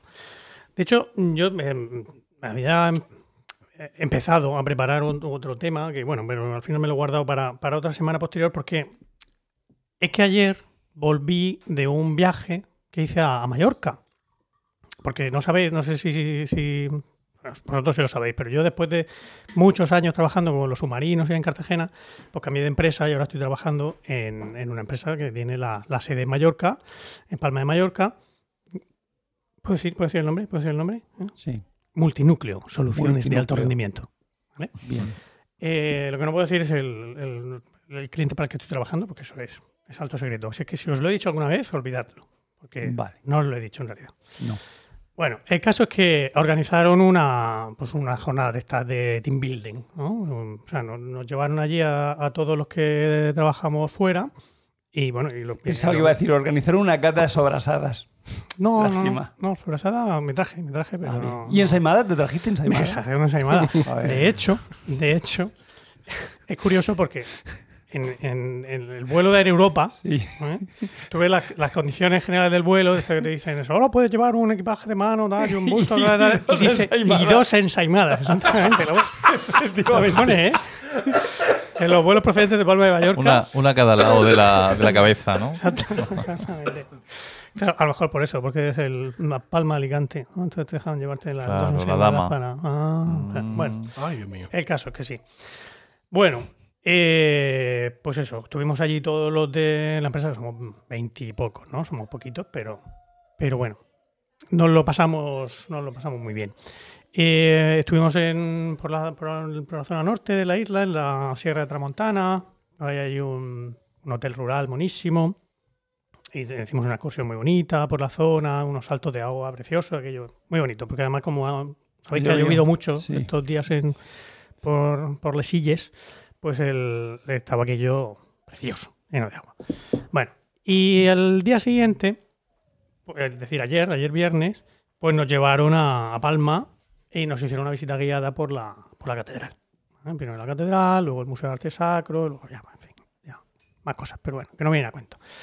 Lo que quería yo resaltar es el, el- la, la visita, la visita a la catedral. Supongo que habéis estado, vosotros sois gente... yo sí. No he estado en las islas. ¿No has estado? No. Ah, pues, pues. Yo sí, pero antes de que pintara el hombre este que se me ha olvidado el nombre. Barceló. Barceló, Barceló, Barceló, Miquel perdón, Barceló. sí. Antes de que pintara. Antes de pintar a la... Yo he estado con la Escola Cantorum del Alfonso X, Toma. ¿eh? Oh. el único viaje. Antes de que pintara Barceló también. Y luego capilla, estuve en el año, estaba Rocío embarazada, estábamos en 2010. En 2010 estuve. 2010, entonces ya... Eso Y vi, la, ya lo ves. y vi la catedral. Viste la catedral y viste la Sí. capilla. sí. ¿No? Bueno, en fin. Bueno, el caso es que eso, pues, eh, a ver, la, la empresa organizó una visita guiada con un guía oficial. ¿Cuántos de, erais? pues, unos 20 y algo. Todo hombres, claro. Bueno, no, hay tres señoras, Bien. dos mujeres. Mm. Eso ha sido. ¿Se tiene un eructo? Yo no. Yo Bueno. no. ¿El qué? Ha sonado. No sé. Bueno, disimuláis muy bien. ¿Pero lo quito una edición o qué hago? Lo- No, no, ¿Lo déjalo, déjalo. En absoluto, déjalo. No, de, de hecho, mm, sácalo. Si lo amplificas podemos saber de quién es. Un poco de hacemos-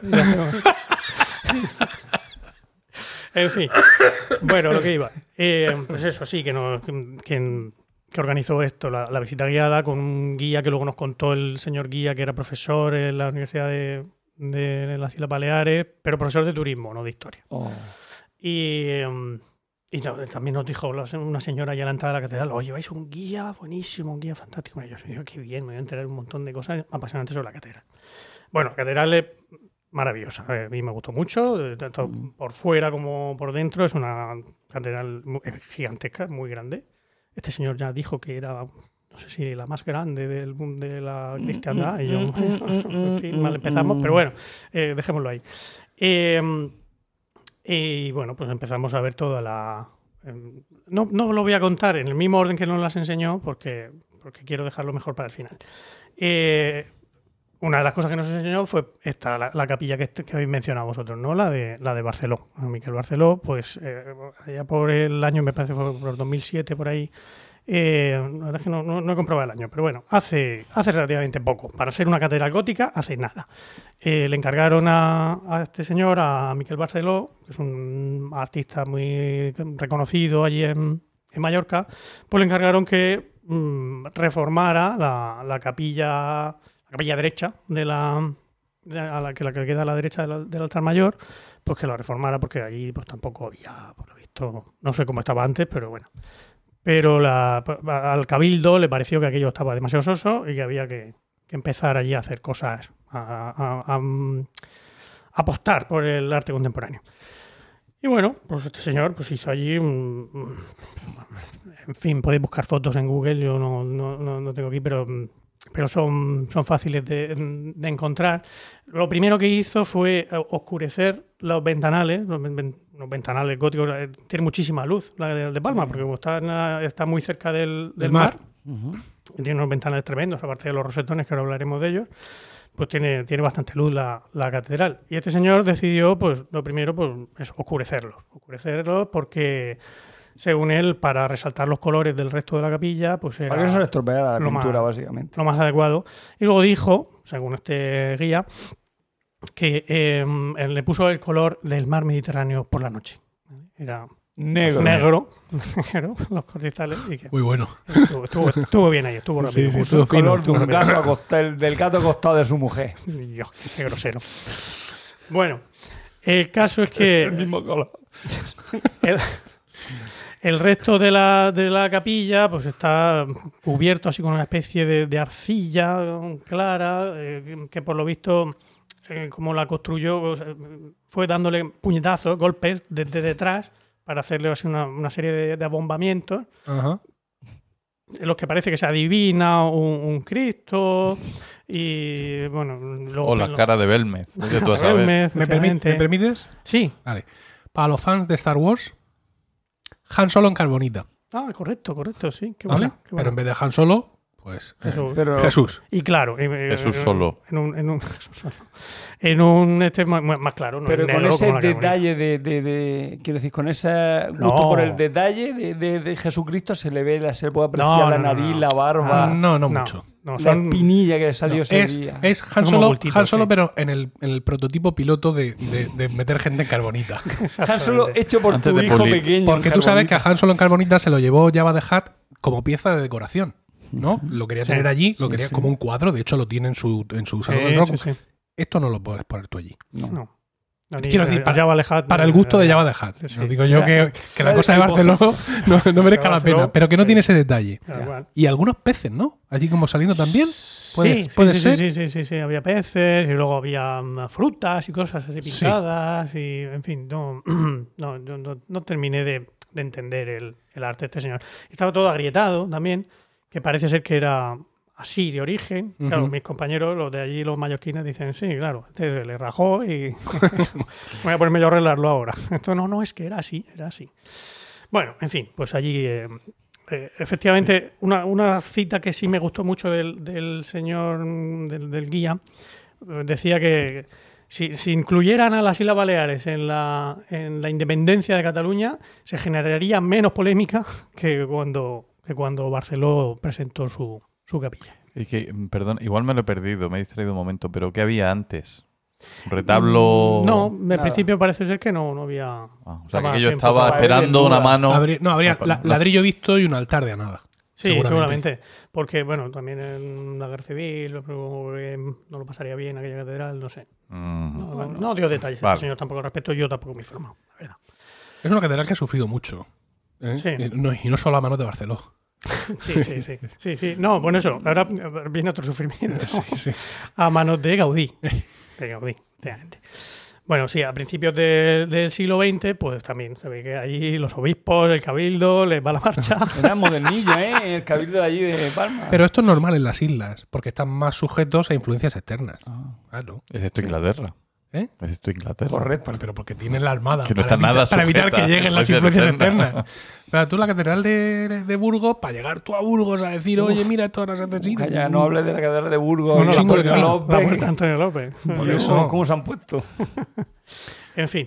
Bueno, pues sí, eh, pues le, le encargaron a, a Gaudí que también aquello le diera una manica porque aquello estaba ya muy gótico y había que, que espabilarlo un Muy poco. viejo todo. Esto Ah. es muy viejo. Esto no, no. Entonces, ¿qué dijo Gaudí? Como aquí el genio soy yo, este coro que hay aquí en medio me lo vais a quitar. Que esto en Europa se hace mucho. Lo vais a partir por la mitad y lo vamos a subir aquí arriba. Lo, lo- lo- lo separó y lo, y, pues eso, lo subió a- encima de uno. antifonalmente. Sí, efectivamente. Sí, lo que pasa es que no sé yo si ya subirá mucha gente ahí arriba. Que por cierto me llamó la atención que en el coro viene pintado el, el- el himno, el, el Utquan Laxis, Oh. con los, los Sí, nombres principio. De las de, notas. de las Mira notas. que Storum. Diego sigue. Miracubi... Fabuli Fabuli. tuorum. No, por fa. Solum. Solve poluti, Eh, No me lo sé, ya. no me lo labi sé. reati, Sí. Sí, Santa Giovanni. Ese es el único que me sé. eh, sí. Joanem. Que por si, bueno, yo sé que el nivel cultural de nuestros oyentes no hace falta que lo explique, pero es el himno de donde sale el nombre de las notas El musicales. himno San Juan. Habría que cobrarle a esta, a esta gente por escucharnos. tengo cada vez más claro. Pues fíjate, ese detalle no nos lo contó el guía. No sé si le pasaría. Lo mismo lo vio demasiado elevado. Es posible. Estaba, Sí, estaba tan estaba- alto. estaba tan Estaba alto, lo- lo- hostia. bueno, él lo contento con eso. Cogió el retablo que estaba, este sí, en el altar mayor, un retablo gótico precioso, y dijo: "Pff, Esto aquí, esto aquí no. No, no, no, todo está molestando aquí. Entonces lo puso encima de la puerta. Encima de la puerta, creo que la puerta principal, la de la que da al mar, no lo sé. No sé si cuál es.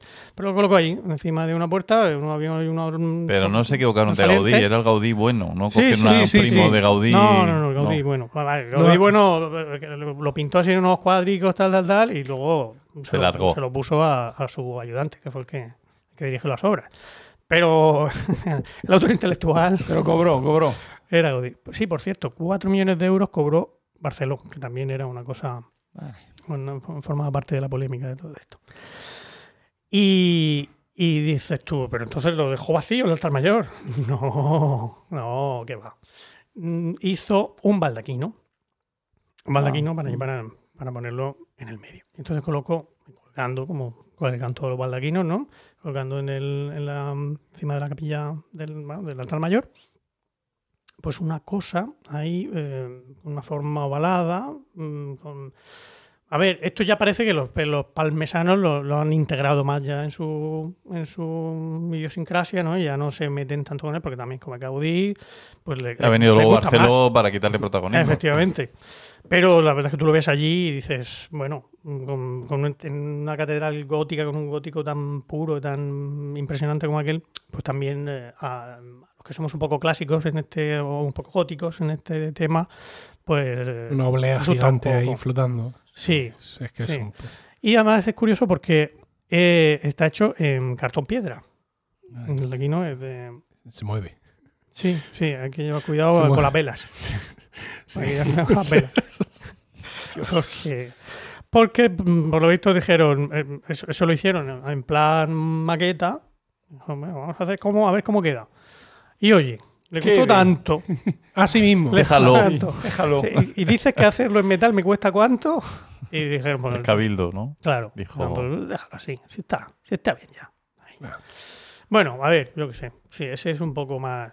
A mí, a mí también me pasa un poco más. el- Me pasa un poco lo mismo, ¿no? Que mm, me suscita menos rechazo el baldaquino de, de Gaudí que el. Que el coro partido en dos y, El partido en y dos. el Cristo en carbonita. Exactamente, Claro, es que al final la, la vida son elecciones. ¿eh? Sí, O sea, quieres- tú vas eligiendo cosas y cuando te ves en determinadas tesituras, te sorprendes a ti mismo con, con lo que acabas eligiendo. Creo, creo, a ver si lo puedes confirmar, que Gaudí no llegó a haber terminado su magna obra porque lo pilló el tranvía antes. Ah, pues no lo sé. La verdad es que. Muri- murió atropellado Sí, por un sí, tranvía. Sí, sí, eso sí. sí, lo conozco. Y de hecho no lo llevaron al hospital porque pensaban que era un mendigo. que, Claro, el tío venía ahí lleno de yeso y de tal y de cual. Y dijeron, oh, tío, lo han atropellado al mendigo. Y, y al tiempo dijo, pero si es Gaudí, otro caería al- a la hora. Y ya era demasiado tarde para tarde. solucionarlo. Bueno, el caso es que, como decía, eh, me he guardado lo mejor para el final porque, porque bueno, luego viene eh, quizá lo más famoso de la Catedral de, Palma, que son los rosetones. ¿no? El rosetón mayor que da la fachada del, del sur, ¿no? es el- la que da al, al mar. Y luego hay otro rosetón en la fachada que está justo al, al otro lado, un rosetón más pequeñito. Eh, entonces este señor nos contaba el, el efecto óptico que se, que, se, que sucede dos veces al año. Uno ha pasado hace muy poquito, el 11 de la semana pasada, el 11 de noviembre, y el 2 de febrero. Pasa siempre que pues, en esos momentos la luz del sol pasa, eh, tiene una... sol se coloca a- sobre las 8 de la mañana, a partir de las 8 de la mañana, se coloca en tal, tal posición que hace que se proyecte el rosetón mayor en la pared del fondo, justo debajo del rosetón más pequeño. Y entonces hace un efecto de un 8 muy bonito. Que es una cosa muy interesante, muy, muy- muy- estéticamente muy bonita. Pero claro, el problema viene cuando este señor se puso a explicarlo. A decir como a, darle aquello, a ver, si ya está, si con- con- con- solo con esto ya es suficiente para venir a verlo e incluso ir a verlo El día. El el 2 de febrero solo para ir, ir allí a verlo.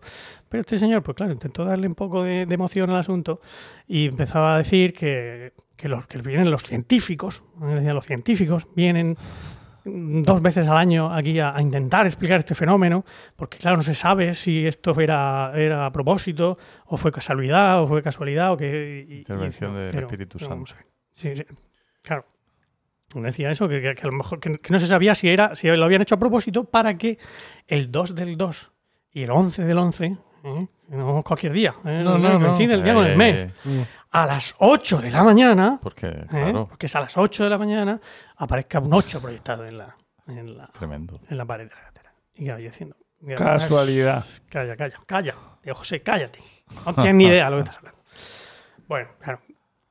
Empiezas a rascar un poquito, o sea, sin mirar en Google directamente, solo, solo planteándote algunas cosas. Estamos hablando del siglo XIII. ¿vale? Cal- Pero, calendario juliano. Bueno, de hecho, o de gregoriano, hecho, es la primera duda. de, de hecho, eh, bueno, siglo XIII es, es cuando empieza a construirse la catedral. Pero el, el, Rosetón. el rosetón se construye en 1370. Siglo XIV ya. Bueno, vale. Siglo XIV, como bien dice aquí el amigo Diego, estamos calendario juliano, hasta 1588, 82. ¿eh? No, no se introduce en España el calendario gregoriano. Por tanto, como ya expliqué en el capítulo de, de Toledo, el, eh, el efecto mm, no se podía producir, en ningún caso se iba a producir el mismo día, todos los años. Eso iría, iría cambiando cada año. Segundo pequeño problema, la hora. Las 8 de la mañana, mm, en el siglo XIV, UTM más uno. Exactamente, exactamente. claro. Pues todos sabemos que en aquella época no se utilizaban esas horas, se utilizaban las horas, sobre todo en la catedral, utilizaban las horas canónicas. Eh, la, la- la hora octava que podría parecerse más estaría entre sexta y nona. Las sextas son sobre las 12 del mediodía, la nona sobre las 3 de la tarde. O sea que a la hora octava, ahí el sol estaba, o sea, la, la proyección del rosetón estaba mirando a Nerpio. Eh, y eh, mm, más cosas. Ah, sí, otro pequeño detallito de nada. El rosetón principal efectivamente se construyó en 1370. Pero el de la otra fachada se construyó en el siglo XIX. Oh. Claro. Eh, Pero ahí puede estar. Claro. Ahí puede Claro, estar. claro, claro. ahí cuando construyeron en el siglo XIX el segundo rosetón, que se construyó porque hubo un terremoto y se destruyó parte de la fachada aquella, dijeron, pues ya que estamos, vamos a hacer un, un rosetón aquí un poquito más chico que el otro. Ahí, ahí no te digo yo que no, que dijeran, oye, pues si, si el, el sol proyecta aquí esta, esta cosa aquí tan bonita, ¿por qué no colocamos un rosetón un poquito más encima para que, para que salga un 8? Eso, eso podría ser. Pero desde luego, los arquitectos del, siglo XIII y los del, y los del XIV, pues no tenían, no tenían muy en mente toda esta historia. Pero este señor eso, insistía mucho en que venían los científicos. eh, Hombre, yo pienso que bastante hicieron en su momento, ¿no? Quiero decir, con, con construir un rosetón y hacer sus cálculos astrales para saber que en, Claro. en su En el futuro, que en aquí, el futuro. que aquí va a ocurrir. No, no, no, me refiero simplemente a lo que es la proyección básica, ¿no? Del, del Sí, rosetón. sí, sí. Que esto lo conocemos de muchas otras construcciones, ¿no? Hay, hay más sitios donde. Abu Simbel, sin ir más lejos. Claro, pues, sí, en fin. No, no yo me- lejos. me Ha ref- sido muy Cuatro lejos. lejos. No, yo me refiero. 4.000 años. Me refiero construidos por seres humanos, no construidos por alienígenas. Ah, vale. Entonces, hay más sitios Daniken. donde el sol se no sé cuánto y apunta Sí, no sé dónde, ilumina. Es, Al final el rosetón está para eso, ¿no? son un montón de años haciendo catedral, si no te En puedes el- entretener dejando esos huevos de En, Pascua. en el que- templo perdido también era así, de hecho. Sí, sí, sí. Indiana otro- Jones. O sea, otro- que- otro buenísimo. Estáis Claro. unos ejemplos muy buenos. ¿eh? sin ir más lejos. Sí, en, en- en Gears of War 2 también, un videojuego de Xbox, también hay un momento muy parecido. ¿no? Yo- yo- Que por por unirme, por eso unir. estaba inventado por unirme. Cierto. años. Em, cuando cada vez que dicen, eh, como en, en Indiana Jones y todo eso, que, que tal día a tal hora el sol pasa, por- eso también es mentira. Nunca va a ser a la misma hora. ¿eh? Porque pese a que el calendario gregoriano ajusta mejor el, el asunto, Sí, pues al, al año siguiente mm, sí, hay un desajuste. hay un desgalaje. co- un coincide con el desfase de los relojes estos de, de ruedecilla y, y al final todo coincide, de algún modo. Será, será eso, efectivamente. Pero claro, por eso decía un señor que lo había visto hacía poco, que, que cuando él fue a verlo, pues no fue a las 8 en punto, fue a las 8 y media pasada. Digo, pues claro, pues que te tocaría según el año bisiesto, que, que no. ¿Y por qué? ¿Por qué es esos días en concreto? El 2 y el 11. Dice, bueno, no, no hay seis meses de diferencia entre, entre el 2 y el 11, solo hay, hay nueve meses del, del- del- de febrero a, a noviembre y solo tres del otro. Pues porque es justo 40 y ya tenemos, ruido. ya tenemos un culpable. Esta, esta vez he Ahora sido sí. yo. Esta vez he sido yo. Pero antes no he sido yo. No, no. No, luego, luego, las dos. luego lo miramos en la pista, porque se verá el. se verá. Porque, eh, como decía, es, es justo 47 o mm, aproximadamente 47 días después del equinoccio de otoño, en noviembre, 47-48 días, dependiendo de si el año bisiesto o no, antes del equinoccio de primavera. Por eso el- la, la posición del Sol es, es la misma en ese, en ese momento. pero no sacaste al hombre de su error.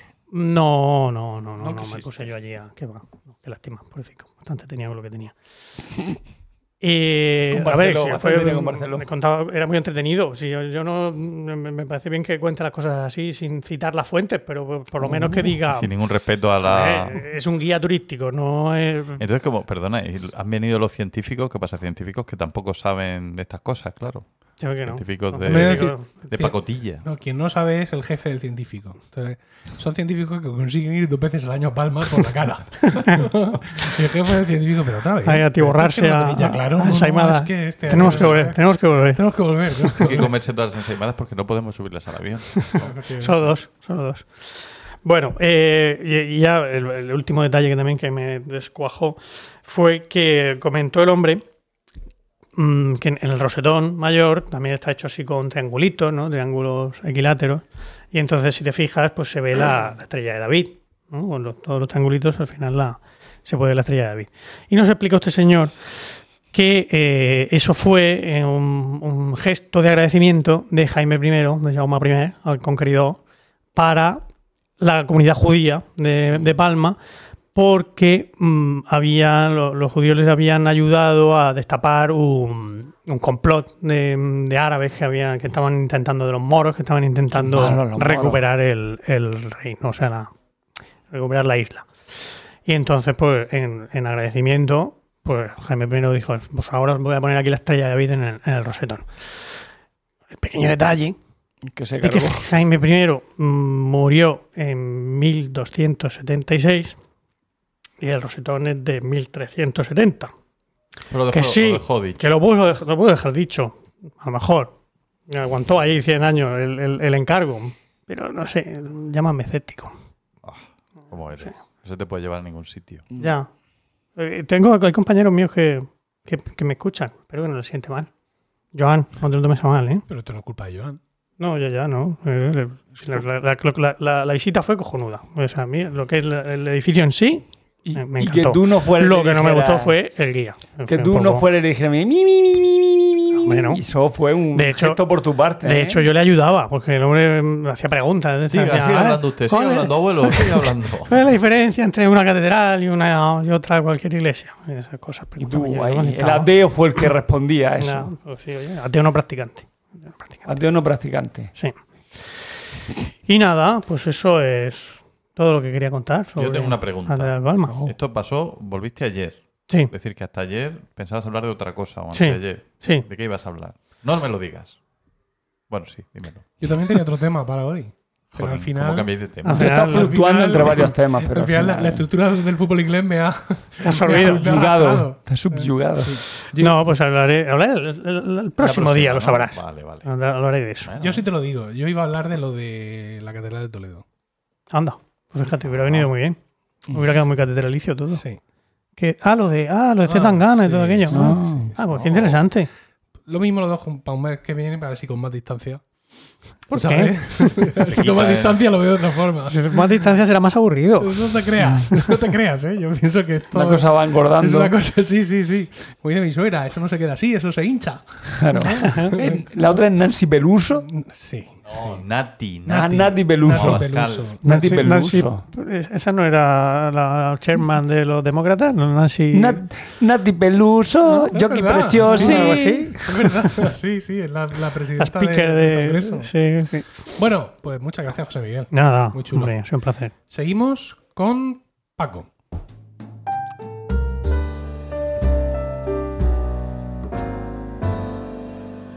Y dinos, Paco, ¿de qué nos vas a hablar hoy? Pues yo voy a tratar un tema espinoso aquí, De los Monteros. efectivamente. Porque, Emilio, Sí. realmente el mundo del podcasting, en el que te mueves como pez en el agua, eh, es un mundo de dudosa legalidad. Uy, ¿no? Quiero decir, eh, ¿hasta qué punto el podcast es el sucesor de la radio pirata? ¿Hasta qué punto tus actividades, suponiendo que tuvieran algún tipo de rédito económico, están totalmente Suponiendo. sujetas a, a, a lo- a las actividades eh, que tienen rédito económico? Pues si no es así, dímelo, porque tengo cinco, cinco paralelas que presentar para que me devuelvan todos los impuestos que he pagado en los últimos años. Y entonces, ¿qué diferencia hay entre la radio tradicional, que necesita una licencia para no ser pirata, y el podcasting? ¿Hasta que, ¿Cómo está eso, esa parte salvada? Pues porque yo no uso para la difusión, no, no uso banda. un elemento público como son las ondas hercianas. Ajá, o sea que en ese sentido estás, Está cubierto. libre. Bueno, pues yo venía aquí a hablar, Estamos, estamos, afortunadamente, ¿eh? porque si yo me hundo, os hundís todos. conmigo. Vais todos conmigo. pues es muy oportuno el verbo hundirse para lo que quiero contar. Yo venía aquí a hablar, en principio, de eh, radios piratas. Oh.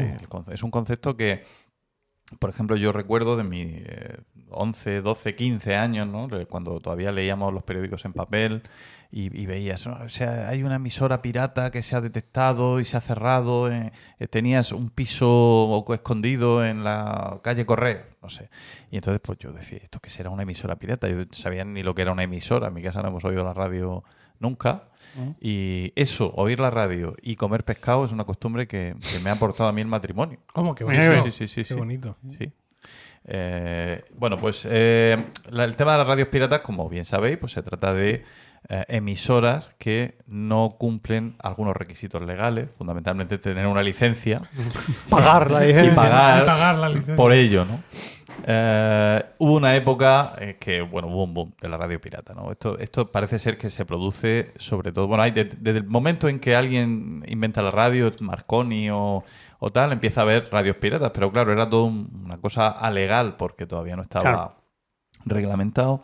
Pero en los años 60 en Inglaterra hay un boom de la radio pirata, ¿no? Que tiene que ver con el movimiento pop o swinging, no sé cómo le llaman, que... Lo del swinging es lo de acostarse con las mujeres de No, los Eso otros. eso es swinger, Es perdona. cambiarse la pareja. Luego hablamos. Vale. Bueno. ¿Tienes Pues, alguna propuesta? Sí, sí, por supuesto. Madre mía. Pues en ese momento se produce, ya digo, un boom. Pero claro, eh, los ingleses, como sabéis, siempre tan empeñados en hacer respetar la legalidad, perseguían esto a sangre y fuego. Y entonces lo que hacían los, eh, los productores, emisores de, de radio pirata, era buscar lugares desde los que pudieran emitir con total seguridad.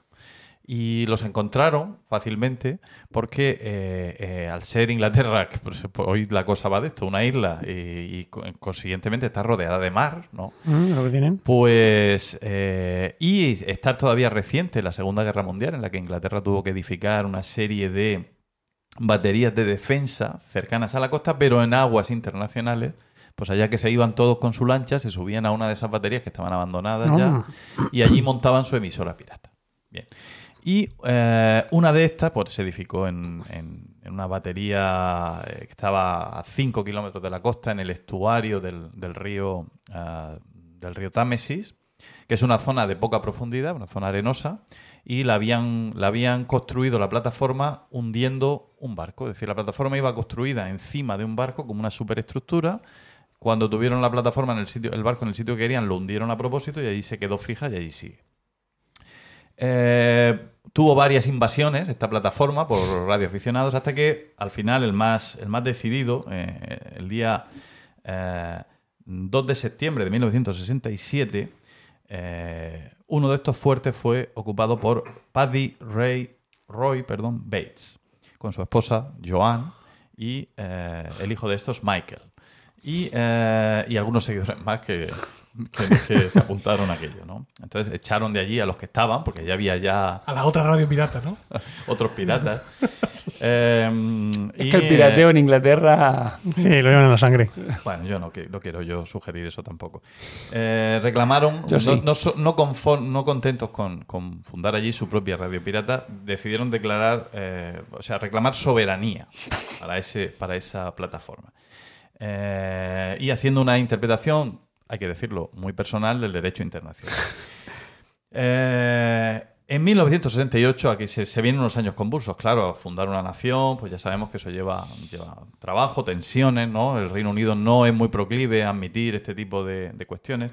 Eh, por ejemplo, en el año 1968, el hijo de Roy, eh, Michael, Michael, Michael. Michael, fue llevado a juicio como resultado de un incidente según el cual se abrió fuego contra un buque de la Armada Británica desde la plataforma. Dios.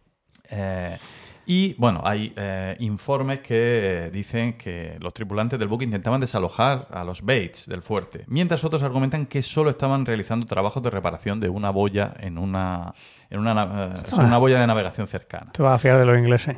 Te vas a fiar, vete tú a saber. Dice, el 25 de noviembre del 68, la Corte, con sede en Chelmsford, Essex, declaró que debido al incidente, debido a que el incidente había ocurrido fuera de las aguas territoriales británicas, no tenía jurisdicción sobre el caso.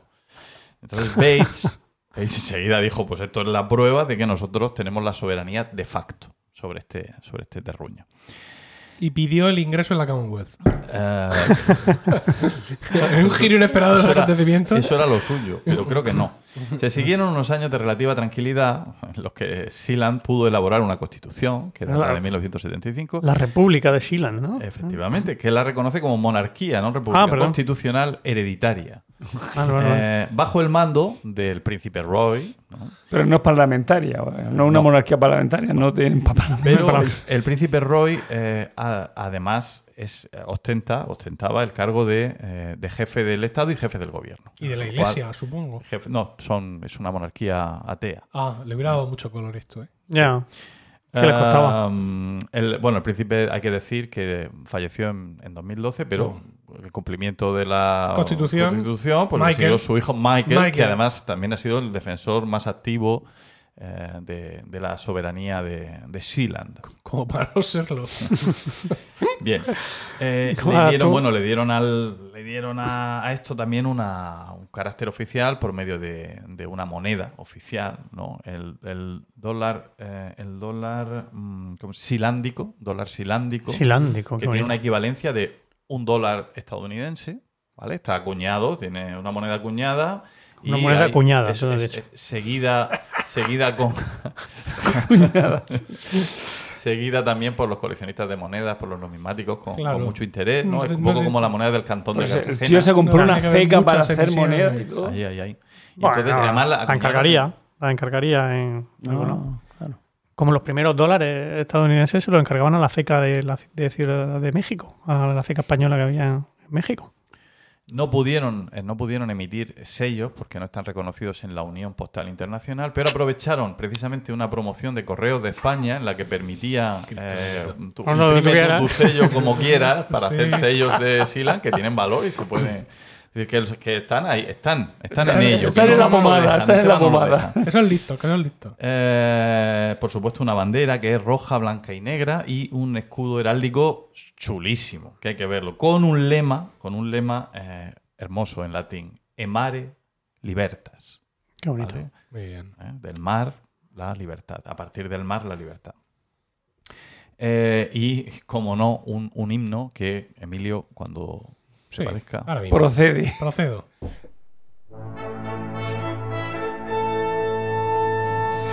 Se lo ha encargado John Williams.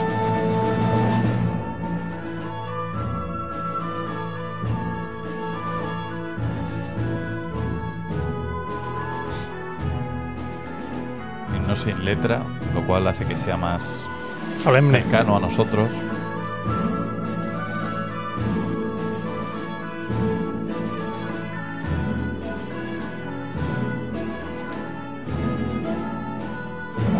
Ritmo pequeño tamborilero. La parte navideña.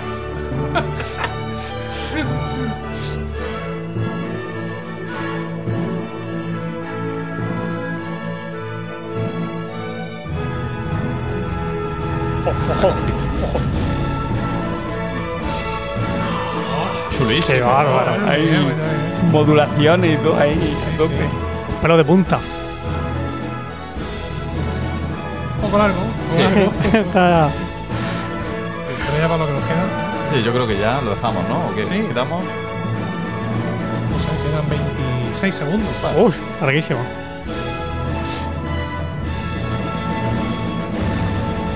De lo más bonito que he oído después del de la Unión Soviética. Hola. A mí me gusta mucho la marsellesa, eso de los franceses ni fu ni fa. Nunca mejor No, dicho. Es muy emocionante la marsellesa. Pero... Con sí, con sa, los franceses. Pero no podían esperar que siempre todo fuera siempre tan bien, color de tan rosa. sobre, tan Oh. sobre ruedas, ¿no? O sobre olas. Y, y llegaron los problemas. Problemas como suele suceder en toda empresa humana.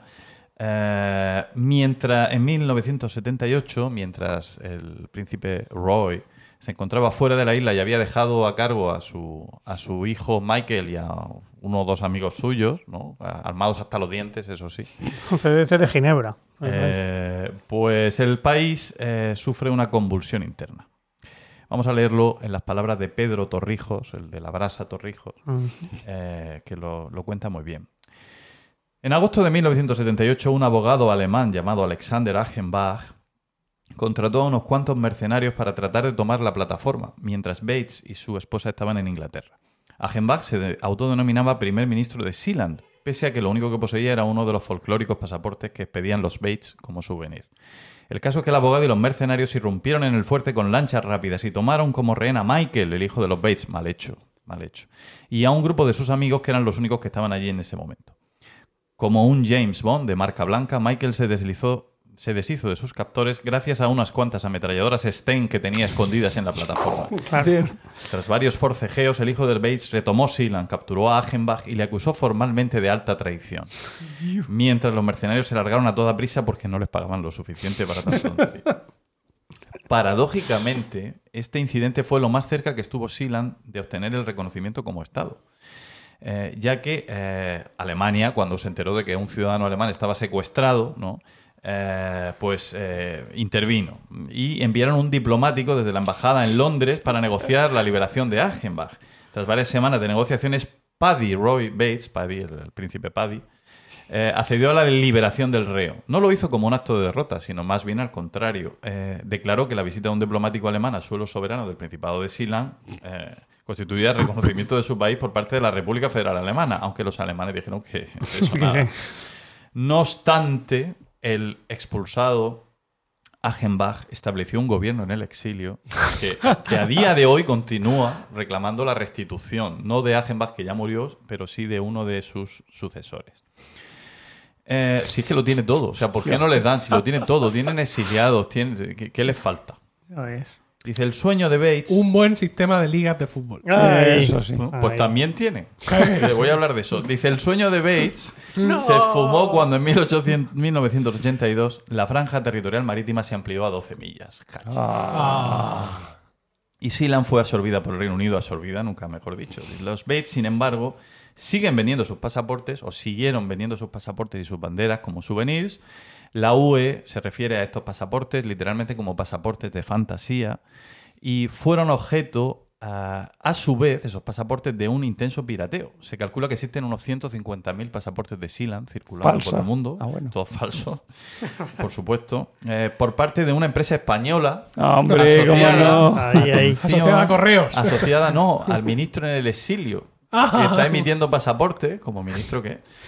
Dice, eh, por supuesto, la familia regente, eh, con toda la. Sí, sí. eh, siempre los consideró espurios. Pero en 1997, viendo que no podían luchar contra ellos y que ya no tenían ninguna posibilidad de obtener soberanía, declararon inválidos todos los pasaportes, incluidos los que ellos mismos habían emitido. Lo fuerte, lo más fuerte, si es que no es bastante fuerte, es que en muchos casos estos pasaportes han aparecido luego relacionados con crímenes, por ejemplo el de Gianni Versace. O sea, en el asesinato de Gianni Versace aparecieron pasaportes de Silan por ahí. O sea, Pero como esto es muy fuerte. pero esto es como el- ese maletín que le vemos a los agentes secretos donde llevan varios pasaportes de varios países. Exacto. Uno el de. Y, a- y- O que presentaron el pasaporte de Silan en el aeropuerto y se miraron los guardias y dijeron, pues esto vale, Pues pues, yo pase, qué sé, pues pase. pues, mira el escudo es buenísimo, pues déjalo pasar, algo así. hombre, si el escudo es la mitad de bueno que el himno, desde luego ese tío con su pasaporte pasa donde Para adentro, para adentro. Eh, bueno, y, y como te decía, Emilio, eh, la historia en el deporte de la monarquía de Sealand es, es aquilatada. Eh, tiene hay una selección de fútbol de Sealand, que es un equipo deportivo que representa a esta micronación en los partidos oficiales y es miembro de la NF Board. La NF Board es una asociación de selecciones no oficiales o no reconocidas por la FIFA, pero entre las cuales hay algunas Kosovo. eh, Transnistria, Transnistria, claro. el pueblo gitano, el Ah. pueblo masái, ¿no? Es decir, hay una serie de... es un- es pa- da para otro capítulo. Cartagena. No, Cartagena no está. Uh. Cataluña el País Vasco tampoco. ¿eh? Porque, claro, ellos sí, no, sería como rebajarse, ¿no? Supongo. Que Ya, quieren ya. estar en la FIFA o nada. O nada. O FIFA o nada. Y eh, hay una, fe- una Asociación Nacional de Fútbol de Sealand, fundada en 2003. Su mejor jugador es Dan Hughes, que metió seis goles en el partido contra Recia. Recia es otra nación. Otra de estas. no- había entendido Grecia. digo. No, no, recia. Recia. Recia. O sea, muy muy Recia. fuerte, ¿no? Muy, muy... Eh, el primer partido se jugó el 4 de marzo de 2004 con las Islas Aland, cuyo resultado fue un empate a dos. Y su peor derrota fue 8-2 contra Occitania. Después de ser vencidos por Tamil y Elam 5-3. Aunque le resultó satisfactorio empatar con Samalandia 2-2 y vencer a Seborga 3-0 y a Recia en el partido que hemos dicho 6-1. ¿Cuánto quedaron contra Gondor? Y contra la Atlántida, A pesar de su escasa extensión de 500 metros, 550 metros cuadrados, no cabe un campo de fútbol, pero a los vence, pues, se ve cuando se caen los contrarios por la, por, por Ah, la plataforma. fuera de juego. Tiene un atleta oficial eh, y un equipo de minigolf. Y eh, el 22 de mayo de 2013, el alpinista Kenton Cool colocó una bandera de Sealand en la cumbre del Monte Everest. Muy bien. Eh, bien, pues, eh, ¿qué, qué más, ¿qué más puedo decir? ¿Sería posible entonces, Emilio, una Emilcaria? Oh, Podríamos pensar en ello. qué bonito. Tenemos todo lo que nos puede hacer falta. Sí. Compositor para el himno. Sí. Yo te busco un lema rápidamente. Vamos. Tenemos diseñador para el escudo. Sí, lo que nos falta es lo que viene siendo el terruño. ¿no? El, Yo creo que no. Nos faltan seis o siete valientes. seis o siete valientes. Y, y- Cinco o seis. tú- Que tú, que tú nos digas adelante. Ya, pero ¿y dónde lo hacemos esto? ¿Cuál es nuestro territorio? Pero, pero además, de hecho, eh, ya las Hacemos- micronaciones no necesitan ni espacios físicos, se están creando micronaciones virtuales. Ah, claro, una cibernación. Claro, hay por ejemplo una nación gay que es que está en el espacio virtual. Ya. Una criptonación. podemos Claro. tener. O sea, es que Yo es que esto de las criptocosas soy como muy... Eh, escéptico. Sí. Ah, si Yo tú prefiero, de, prefiero comprar acciones de Iberdrola. ya, si tú lo de las palomicas y las señoras que se quedan embarazadas, sí, pero, Sí, pero las criptomonedas no. No. Eso me parece, que ya lo he dicho alguna vez, ¿no? Eh, Geeks estafando a otros geeks. Sí, no, puede Y lo de los NFTs ya no te quiero ni contar. pues bueno, me lo pensaré de momento. Estoy más centrado en la reforma de la página web, Paco. Es decir, no me lo, tengo- no me lo tomes a mal. No es que rechace tu idea, pero tengo ahora mismo otras prioridades. Bueno, yo lo dejo una ahí. vez que reformemos la página web, si quieren lo podemos plantear. Quizás necesitemos un geógrafo que nos busque un hueco por ahí. No veo ninguna necesidad de un geógrafo, pero bueno, si buscando. No sé, en un momento dado también puede coger un arma. A mi mujer aparece en la puerta. ¿Qué? Ya tenemos aquí la princesa de ¿Qué, Silan. qué, qué, qué? Pero yo soy el productor del podcast tuyo. Vale. Eso sí. Sí, eso sí. Ella es la mujer del productor, se defiende. Estamos bien. ¿Necesitáis algo? ¿Necesitamos algo? Pues No, muchas más agua. gracias. Venga, Sí. venga, sí. Venga, Haz vamos a agua. decir que no. Venga, ahí está la, la jarra. Que corre el agua, mi hija también. Hola. Hola. Están locos estos romanos. Pues claro, ¿cuál va a ser? hija Obviamente. mía? Pues en la habitación 101, me dice. ¿Qué?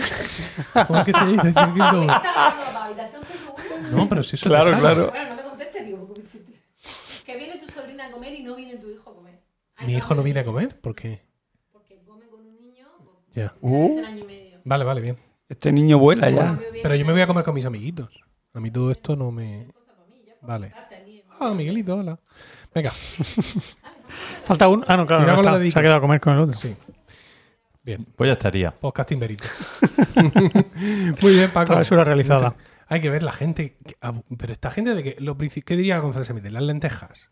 Es Ah, bueno, el príncipe Roy Pues mira, te lo y digo, Michael no, y toda esta gente. ¿De qué comen? ¿De qué comen? Si tú quieres ahora mismo un título de Lord o de Lady Sealand por 39,99 euros, lo tienes. Y, y se venden como rosquillas. Pero yo ya tengo un título de Lord. Ah, sí. Sí, ¿Por qué? Lord, yo. Lord Emilio Cano. Pero que te lo has hecho tú. No, he pagado por él, claro. Ah, sí. Sí. ¿Dónde? Cuenta, cuenta, cuenta. Ah, tío, No, pero de- esto es muy conocido. No, No. No, a ver. eh, cualquier persona que sea propietaria de suelo en Escocia automáticamente tiene el título de Lord. Toma. Ah, sí. Sí.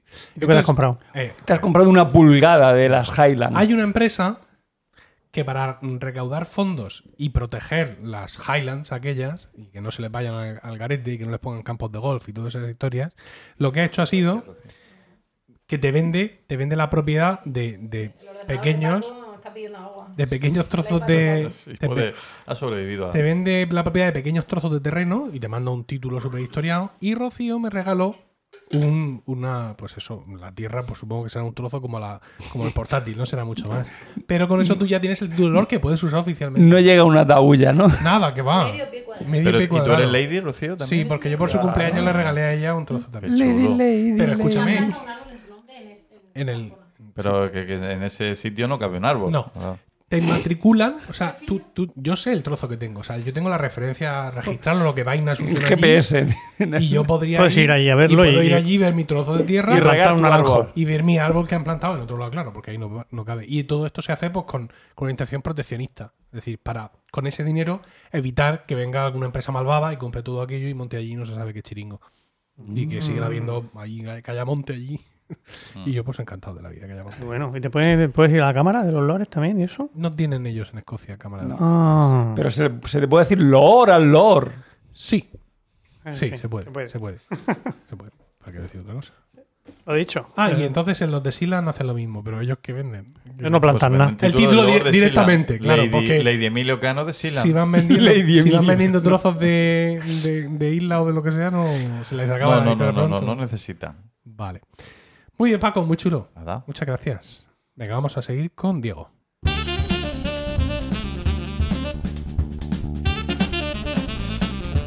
Y dinos, Diego, ¿qué historias llevas en, en ese paquete de 15 No, folios, no van 15. doble las dos cara, caras? Arial 10?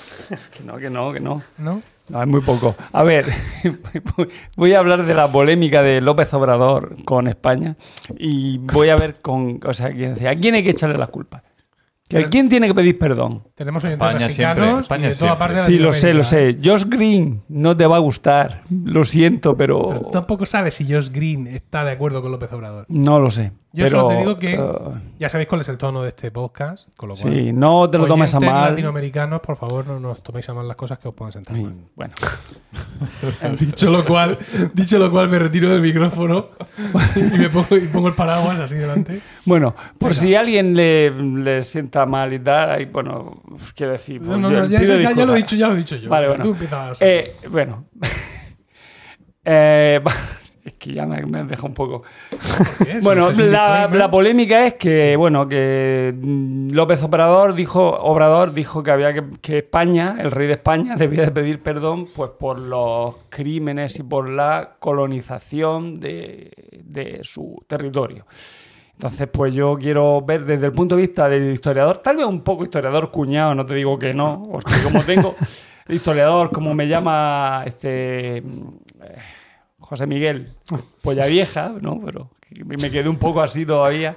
Bueno, Pero tú eres licenciado. Pero Polla Vieja no tiene- licenciado en Geografía e Historia Moderna, Contemporánea y de América. Ahí está lo de y de América, donde recalco. Yo tengo papeles de que soy de América. Pero, O sea, pero- soy pero de Polla América. Vieja no tiene nada que ver con la, Sí, con historia. ¿eh? de Polla Vieja. Ah, no. Ah, bueno, bueno. O No, sea, no, de- no, de no. Aznar- Eh, an- voy a decir cosas aznariles y cosas así, porque Aznar también Es dijo por- sus cosas. es más por el tema machista Ah. y antifeminista y va por ahí la cosa. no, Pero bueno, No, por esto no, no, No, esto machista, no hay machismo. De hecho, voy a defender No. a una mujer aquí. Venga. La Malinche. hombre, lo maliche. que Estoy contra el malinchismo. Bueno, bueno, vamos a explicar. Entonces, vamos a ver. ¿A quién tengo yo que pedirle disculpas? Quiero decir, ¿quién tiene que pedir perdón? No, yo no tengo que pedir disculpas a Tú, tú nadie. ya has pedido disculpas Yo pido, preventivas. yo pido perdón por todas las cosas que se hayan hecho en nombre de, de los Ujaldón, Cervantes. ¿Vale? Que Vale. Yo, yo como persona. Te perdono. Entonces, España, ¿cómo nace como nación? O sea, ¿quiénes son?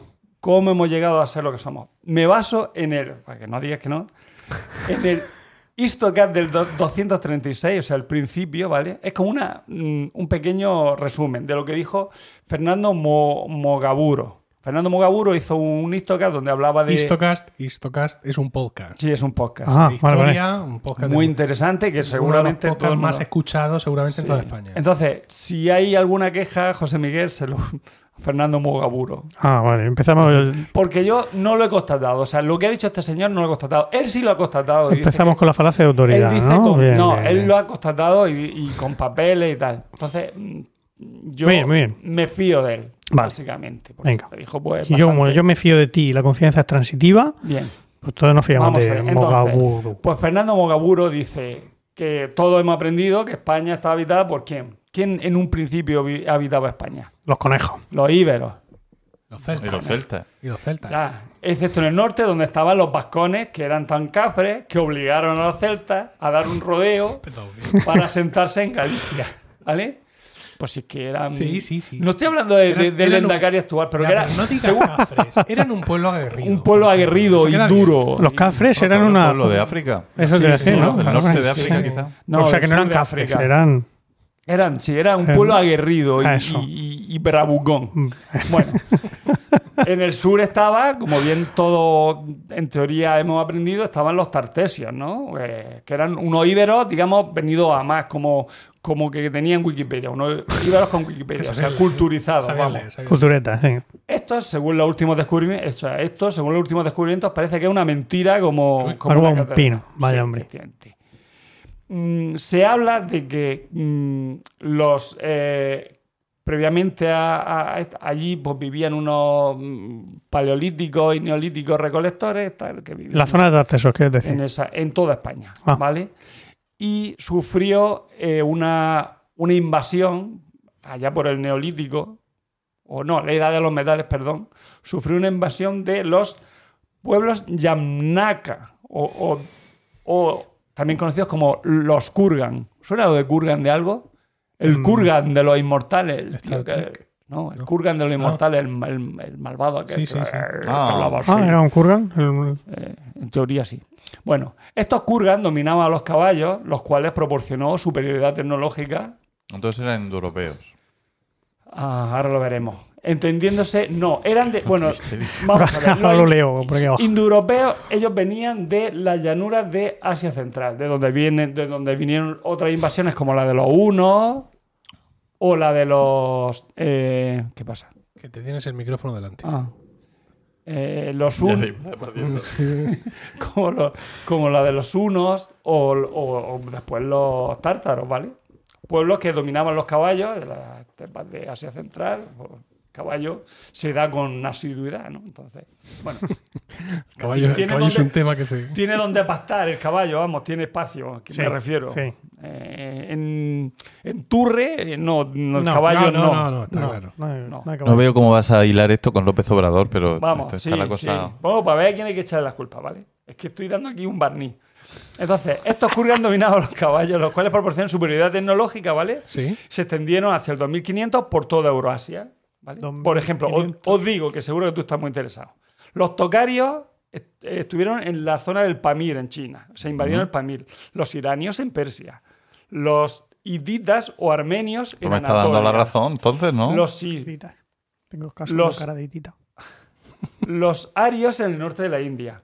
¿vale? Los escitas se quedaron en Rusia Ay, los y Ucrania.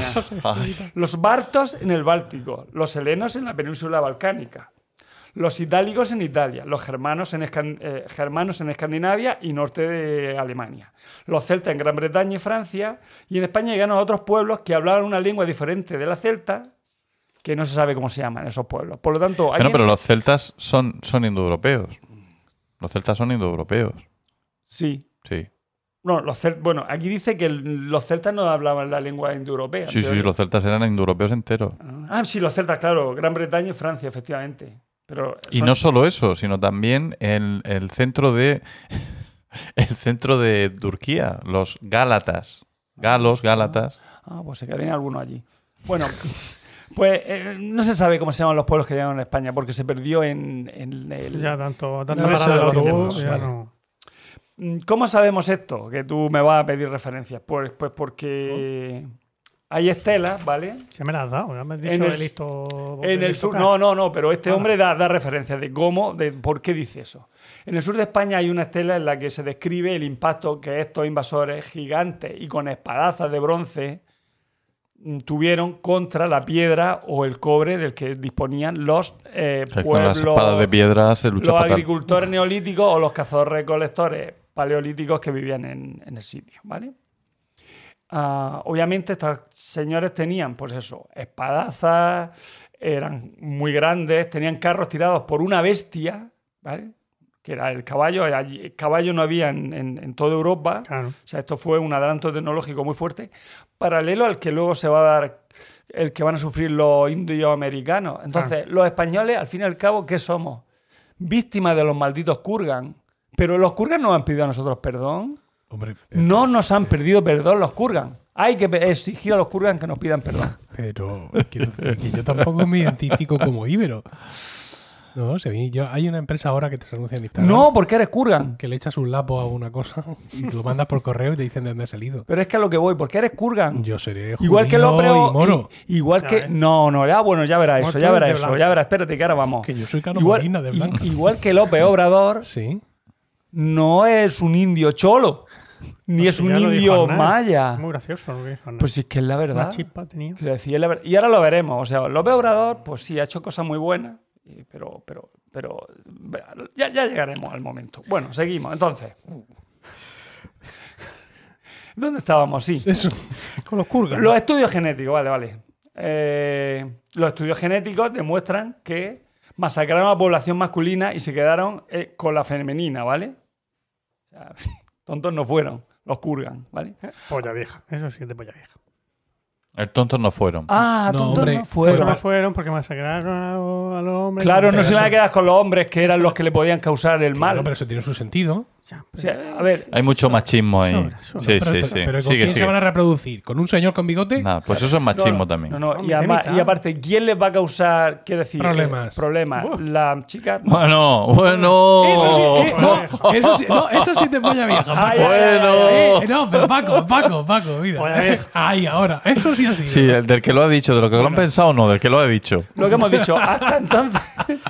Aquí los certificados de polla vieja los tuyo, ¿eh? Vale. Hasta entonces la mitad de los cromosomas eran de cazadores-recolectores paleolíticos y la otra era de, de granjeros neolíticos.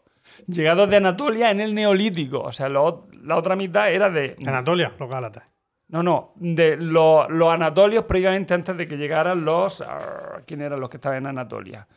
Los, ah, y- los hititas o armenios.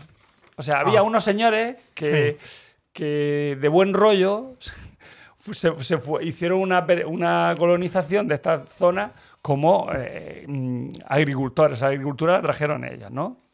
Vale, entonces, hasta entonces, nosotros los españoles, de España, o sea, los realmente españoles, éramos los cazadores recolectores paleolíticos. Y bueno, luego vinieron esas, esas no invasiones, porque vinieron de buen rollo a ocupar la península, pues los neolíticos agricultores, ¿vale? Lo que quiere decir es que, eh, en fin, no existe tal raza, si estamos todos más mezclados que mezclados. Es a donde yo iba. Sigo, continúo. Continúo. Déjalo, déjalo. Yo es que, es que le veo cierta debilidad a su argumento que no sabría cómo manifestar. ¿Cuál es la debilidad? Hombre, porque te estás remontando a tiempos muy pretéritos. Y creo que ahí. Ya, pero tú, tú piensas que Ay. tú eres moro. No. No. Tú piensas que eres romano. No. Sí. No. Bueno, romano no, yo creo que soy Ni Gea. moro O sea, y no judío. aquí. ¿Cómo? ¿Por qué? Ni eres moro, ni eres judío, ni eres nada. Porque lo vas a ver después. Porque la invasión musulmana Sí. fue de 200.000 personas máximo. Ya, pero hay un censo de. La invasión visigoda fue Sí. de poquísimas mil personas. Sí, Diego, pero es que hay un censo de blanca. Hay censos de blanca, que es de donde yo vengo, cuando se llama negra, donde indica la población. mm, Vamos a resumir, la población mora que había. Claro que previa, Entonces, claro, claro, que no- previamente era romana y previamente era tal y previamente no hay era que ser cual. muy druida para darse cuenta de que si yo soy de blanca, vosotros no sé, pero yo al menos tengo muchas papeletas para. pero tú Con mucha mezcla posterior. Pero escúchame, tus antepasados fueron musulmanes, Sí. no fueron árabes. Claro, lo que quiere decir Diego es que como vino muy poco, vino muy poco material genético Correcto. sí. en la invasión musulmana, muy poco material genético en la, en la invasión visigoda. Que al final el, el- el material genético que, que- que más tenemos aquí es el originario de los, de los íberos y los. Tampoco había muchos íberos. los de los. Claro, estamos- tal. cuatro. Ya, pero Bueno, el argumento está claro, Diego. seguimos. Venga. Venga. A partir de 2500-2000, la evidencia genética demuestra que el 50% de los españoles proviene de los Yannaga, Yannaya, perdón, y estos eh, y el otro 50 de los chicas cazadoras recolectores. Estos se van a extender en distintas, o sea, se van a extinguir, perdón, en distintas tribus o etnias. Eh, por ejemplo, galaicos y cántabros en el norte, batceos en la, en, el- en la cuenca del Duero, carpetanos en la del Tajo, oretanos en la del Guadiana, turdetanos en el Guadalquivir, célticos en el Algarve, en el Algarve, perdón, en el Algarve. Qué cosa. betones en Extremadura, lusitanos en el norte de Portugal, arébacos. Los arébacos van a ser los únicos mediterráneos porque se asentaron en el Valle del Ebro. ¿Vale? Los únicos que van a ser los únicos pueblos yannaga mm, que van a estar en zona mediterránea. O sea, pueblos yannaga mezclados con las mujeres mm, Cazadoras recolectoras. neolíticas, cazadoras recolectoras y neolíticas. ¿vale? Indígenas. Mientras el, el- el Mediterráneo va a quedar despoblado porque no era apto para la cría de los caballos. Y los Yannaga, Yannaya, perdón, estos, Ah. lo que querían era criar caballos, ¿vale? Pero, Esto- pero, ¿y los, los que había allí, los que estábamos aquí de antes? Ahora vamos, ahora vamos. Esto permite que en la actual Almería se desarrollara la cultura al- algárica. Que esto sí que... Cultura algárica que además, curiosamente, no se, no se, no iba mucho al mar. Se ve que había peligro por el mar porque eso es una cultura que está de espalda al mar, cuando el mar es una fuente de riqueza. Sí, y, y con ciudades en alto y fortificadas, ¿no? Como la. Bastida. Sí, efectivamente. ¿Pero por qué dices que no era buena para la cría del caballo esta zona? Porque Pues porque no hay hierba. ahora no.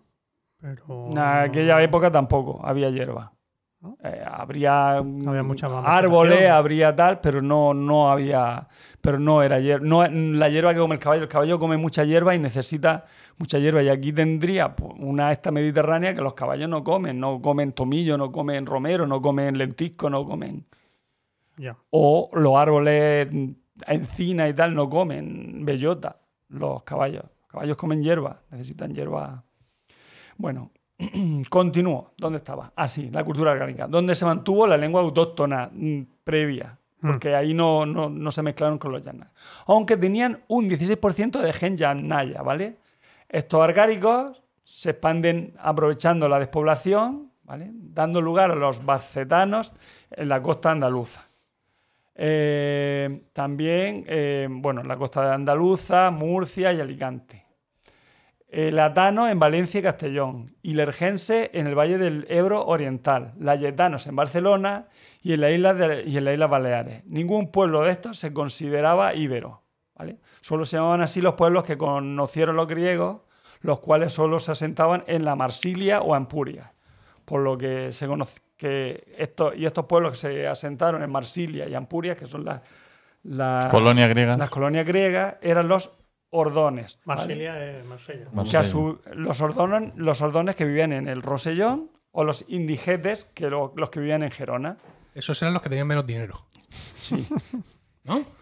Correcto. Has llegado justo a tiempo. justo a tiempo. O sea, los ordones y los indigetes son los únicos que se pueden llamar íberos. Los el resto, con lengua indoeuropea o no, se llamaban a sí mismos hispanos. Mone- ya, ¿Y cómo sabemos que se llaman Se hispanos? llamaban a sí mismos hispanos. Si a todos esos, toda esa gente, ya, quiero decir, en, no época- en griega, en época griega se llamaban hispanos. ¿Y cómo sabemos que se llamaban hispanos? Hispanos, porque una moneda aparece en. Siracusa en el 2000, eh, digo, en el 212 antes de Cristo, antes de que los romanos llegaran a Hispania, Sí, y la llamaran. Bueno, y la los llamaran 200. Hispania porque ya se llamaba Hispania porque el otro. Ya 212 en hispano. ya, ya- Ah. ya habían llegado los romanos a Hispania, ¿no? Y Pero también lo- bueno. También lo pone en la, carta, la segunda Pero carta. poco, Y, poco. En la, en la segunda carta de Bernabéu a los oplitas. y es, También especifica. esa moneda, esa moneda, esa moneda fue acuñada por un mercenario a sueldo de Cartago, que era de origen hispano.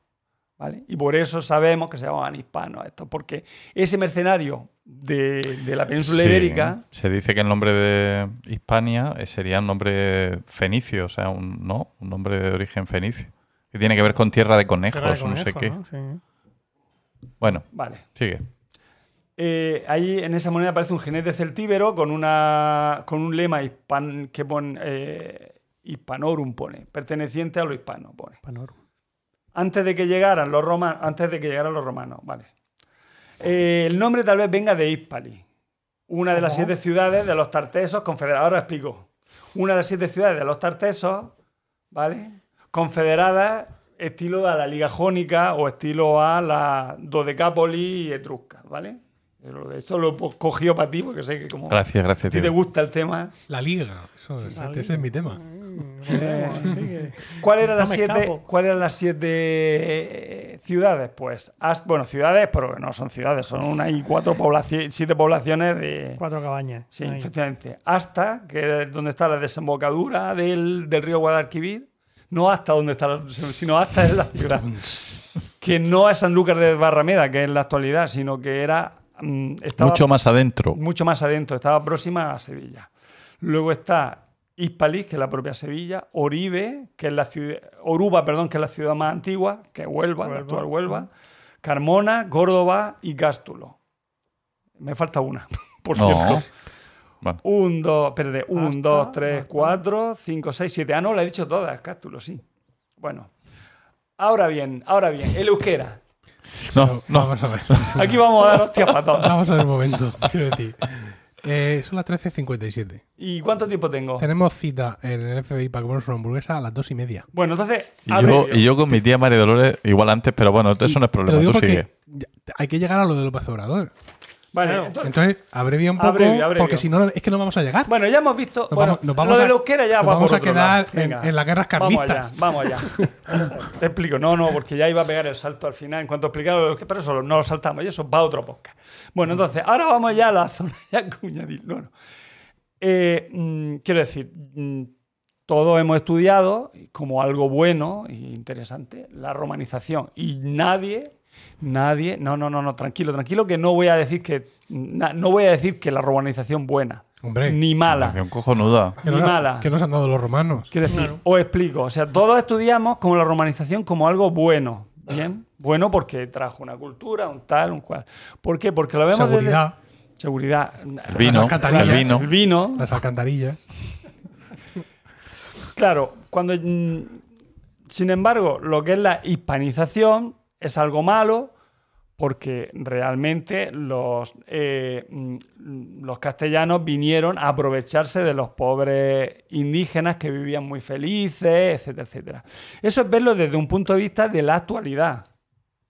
Porque obviamente cualquier civilización que entre eh, sobre una civilización, mm, o sea, una civilización, por ejemplo, renacentista, que de repente se encuentra con una civilización neolítica o incluso paleolítica, porque allí ni se conocía la rueda, quiero decir, mm, sí que tendrían una cultura, tenían un tal, lo de la, eh, pues, los calendarios, la, observación de tal, o sea, había una cultura, pero obviamente lo que cuando estamos hablando de tecnología militar, era, muy deficiente. Entonces, lo normal es que la cultura superior reviente a la otra cultura. Claro, tú dices, tú dices, no, es claro, claro, pero tú dices, es que los están pobres dicos, es que angelicos míos. No, eso es verlo desde, la, desde el punto de vista de una persona de hoy. Pero si tú lo ves desde el punto de vista, es como, por ejemplo, cuando yo leí eh, me puse a leer, eh, ¿cómo se llama? En ala triste, Corsario de Levante. Y dejé de leerlo porque masacraban a una población de moriscos y a niños y tal. Y me sentí tan mal que dije, qué mal, ¿no? Qué malos somos.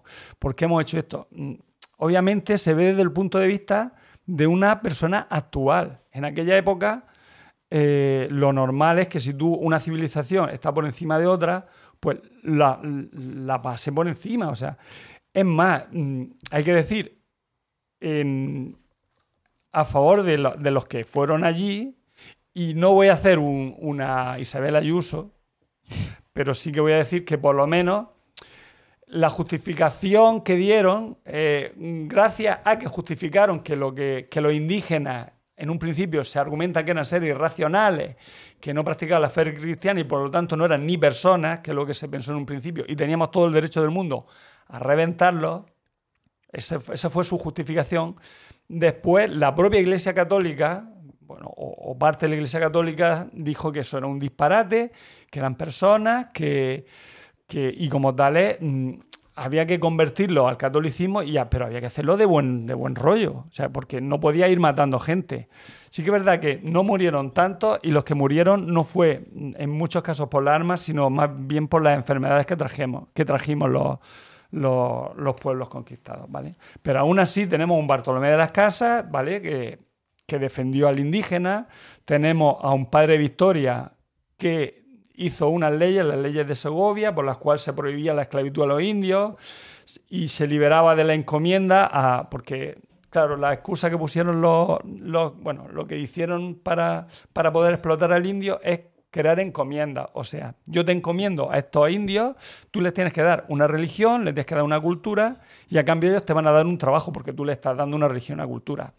Obviamente es un paripé, que todos sabemos que, em, vale, yo te voy a dar una cultura, pero tú vas a... te voy a exprimir. Te voy a exprimir. Una cultura que yo no te he pedido, pero... Claro, si no te digo que no.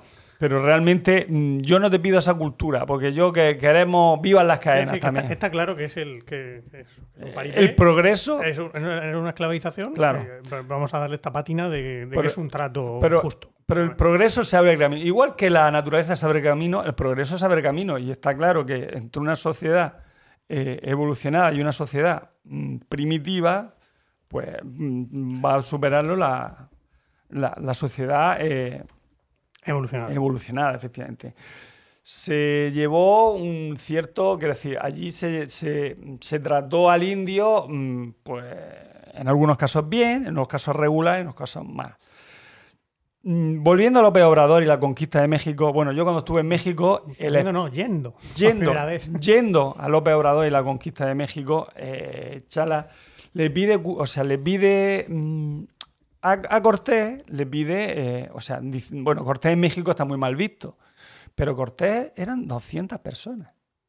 Es decir, 200 personas que llegan allí, se ponen de acuerdo con otros indios, tienen la suerte de encontrar a Doña Marina o la Malinche, que era una, una, una chica que fue vendida, eh, de, bueno, de etnia maya, que fue vendida perdón, de etnia azteca que fue vendida a un cacique maya, por lo tanto hablaba el maya, hablaba el azteca, o sea, las lenguas mayas, las lenguas aztecas, y, a él le vino muy bien este Cortés para ponerse de acuerdo con otras tribus contra las Caltecas, Totonaca o Sí, Olmecas, tal, le vino genial. O sea, que quien conquistó le Tenochtitlán, tenía claro. las pelotas a todas las tribus. de- quien conquistó. Tenochtitlán no fue Cortés. Claro. Cortés fue al rollo, fue a ver si a trincar lo que pilló, y, y- y- o sea, a trincar dinero. Y, tal. pero, pero quien estaba cortando cabezas, quien estaba haciendo guerras para mm, guerras de mm, en el para conseguir esclavos y personas para ser sacrificadas, no era Cortés. Cortés cuando vio aquello dijo, menudo, da-". disparate, claro, él lo vio desde el ojo, desde el punto de vista de Disparate, pero qué bien me viene. Sí, sí, sí, Seguid, no. seguid. Claro, efectivamente. Él lo vio desde el punto de vista de la persona un poco más civilizada y le vino muy bien como excusa para decir, estos son unos salvajes y aquí esto hay que cortarlo como sea. Le vino muy bien, pero esa excusa, porque a él le importaba tres leches, el indio al cual se le cortaba el corazón o no. A él lo que le interesaba era dominar eh, México, o sea, de- dominar el imperio azteca, con la ayuda no de la corona de Castilla, no de mi tatara, tatara, tatara, tatara, tatarabuelo, sino con la ayuda de eh, la Malinche, que encima además está muy mal vista, el malinchismo famoso, con la ayuda de los propios, o sea, los propios pueblos aztecas y mayas, que lo que querían era quitarse el, el yugo de los aztecas. Sí que es verdad que luego les vino el yugo de los, de los, de los castellanos, pero Sí, pero al menos, Sí, no, te, gloria mundo. al menos no, te, no te arrancaban el pulmón y te lo enseñaban. eso sí. ¿no? Eso es. Eso sí. eso- Aunque y- eso también era una muerte al aire libre. y, tra- y- y- y trajimos el vino, Sí. y trajimos los caballos, Sí. Y trajimos muchas cosas buenas. Y un esquema de ligas de fútbol razonable. Porque ellos estaban jugando aquello de meter la pelota con la rodilla. Ya. O- y no, cual- y No, no lo sé, Emilio, porque lo del torneo apertura y el torneo clausura yo todavía no lo, no lo tengo entendido muy Oye, bien. pues gracias por darme tema, ¿eh? porque esto lo tenemos que solucionar claramente en el próximo capítulo. Bueno. Ahora vamos con. ¿Cómo que rápido. ahora vamos? No, no, no, no, es muy rápido. Que ahora vamos. Yo, vamos a ver si está un momento, si no hablo casi nada, no déjame. Ahora vamos con, eh, con eh, la independencia de México, ¿no? Sí. La independencia de México es famoso, y si no es famoso lo digo yo. El grito del cura Hidalgo. El grito del cura Hidalgo, que fue. puta que se deje algo. No. Ah. Fue, digamos, lo que, sé, lo, Miguel, que, lo- lo hizo que se, mm, de que se levantaran en, alma- en armas contra el mal gobierno, o sea, contra el gobierno, eh, en teoría, mm, español castellano, ¿vale? Mm, mm, Los mexicanos, los mexicanos de Bro. Bueno, antes de eso hay que decir que la comunidad española que hay en México, quiero decir, la comunidad española actual, eh, es mucho de, inmigra- de, de emigrantes españoles. O sea que. De por- la guerra y porque antes de la guerra. realmente en, en América es era muy difícil ir a América. Era muy Un complicado. momento, un momento, un momento.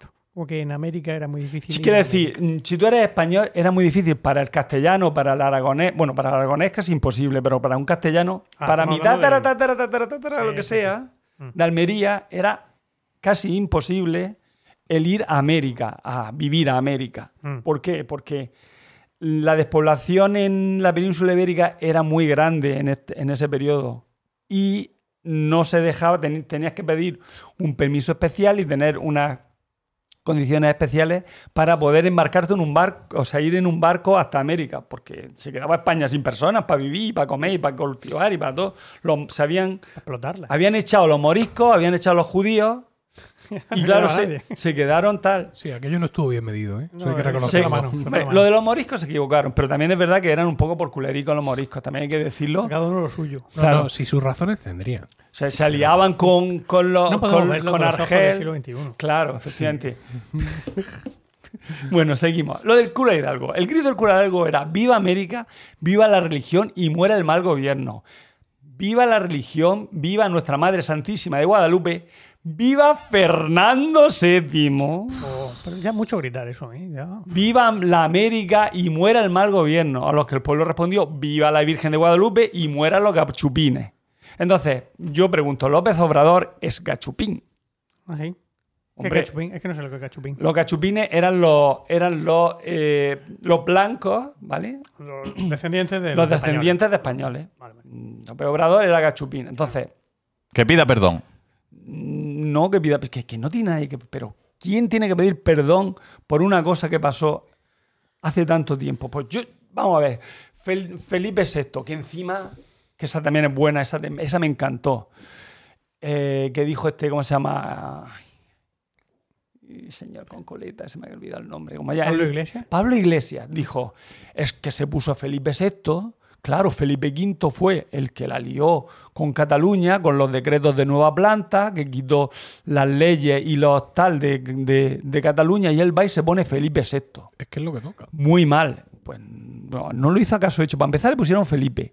Y para continuar, era, es que después del quinto viene el sexto. Si hubiera habido un Felipe IV, que sí lo a ver, hubo, A ver, puede ser una gilipollez lo que ha dicho Pablo Iglesias, pero en vez de llamarlo Felipe, lo podrías haber llamado mm, Wolframio. pero yo te pregunto, ¿tú crees que De Juan Felipe, Carlos- tú sabías ya que tú después cre- de- pero tú crees último que Felipe ya, había sido el quinto. Pero tú crees que Juanito, Mm, Juanito. Juanito, Sí. cuando, cuando, Le puso se- el nombre. cuando preñó a, Claro, ¿y tú te a crees que- Sofía, que- que estuvo decidió- pensando, ¿tú te voy a que ponerle Felipe. El que le iba a poner el nombre era Juanito. Yo creo que a lo mejor en ese momento no pensaban que Cataluña volviera a ser el mismo problema que había sido tanto tiempo antes. Ya está solucionado el problema de Yo creo que la- le pusieron Que Felipe porque le gustó. 20 años antes. Le La pusieron Guerra Felipe Civil. porque le gustó. Le gustó. Claramente. Felipe, No, me claro. gusta. Y, se llama, y como, el, como se llamaba como. Como el primer Borbón y pues le vamos a poner igual. Y como el tío de la de, Sofía. Que sí. tío de la- Y porque la otra opción era ponerle Juanito y no. Venga, ahora vamos a un poco con- a, a darle al catalán. Que si bien es cierto que, en fin, que, los, que la Corona de Aragón tenía unas leyes muy buenas y estaban muy, o sea, quiero decir, tenían sus propias leyes y funcionaban muy bien.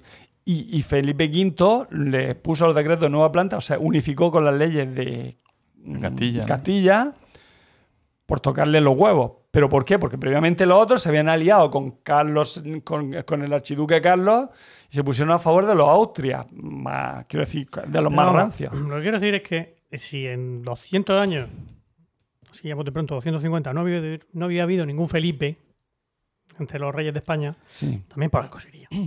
¿Eh? No creo que de repente se pusiera de moda. Eh, No sí. creo, yo creo que le No. estás arrogando a los Borbones. Sí. eh, de- Una, una capacidad de planificación. Sí, sí, sí, sí, No. excesiva. No, no creo que No, cuando le ver, Vamos a ver, es que, es que esta- estas cosas se toman muy en serio. Es como el, el propio nombre de Juan Carlos. Esto lo hemos, lo hemos comentado ya en este podcast. Sí.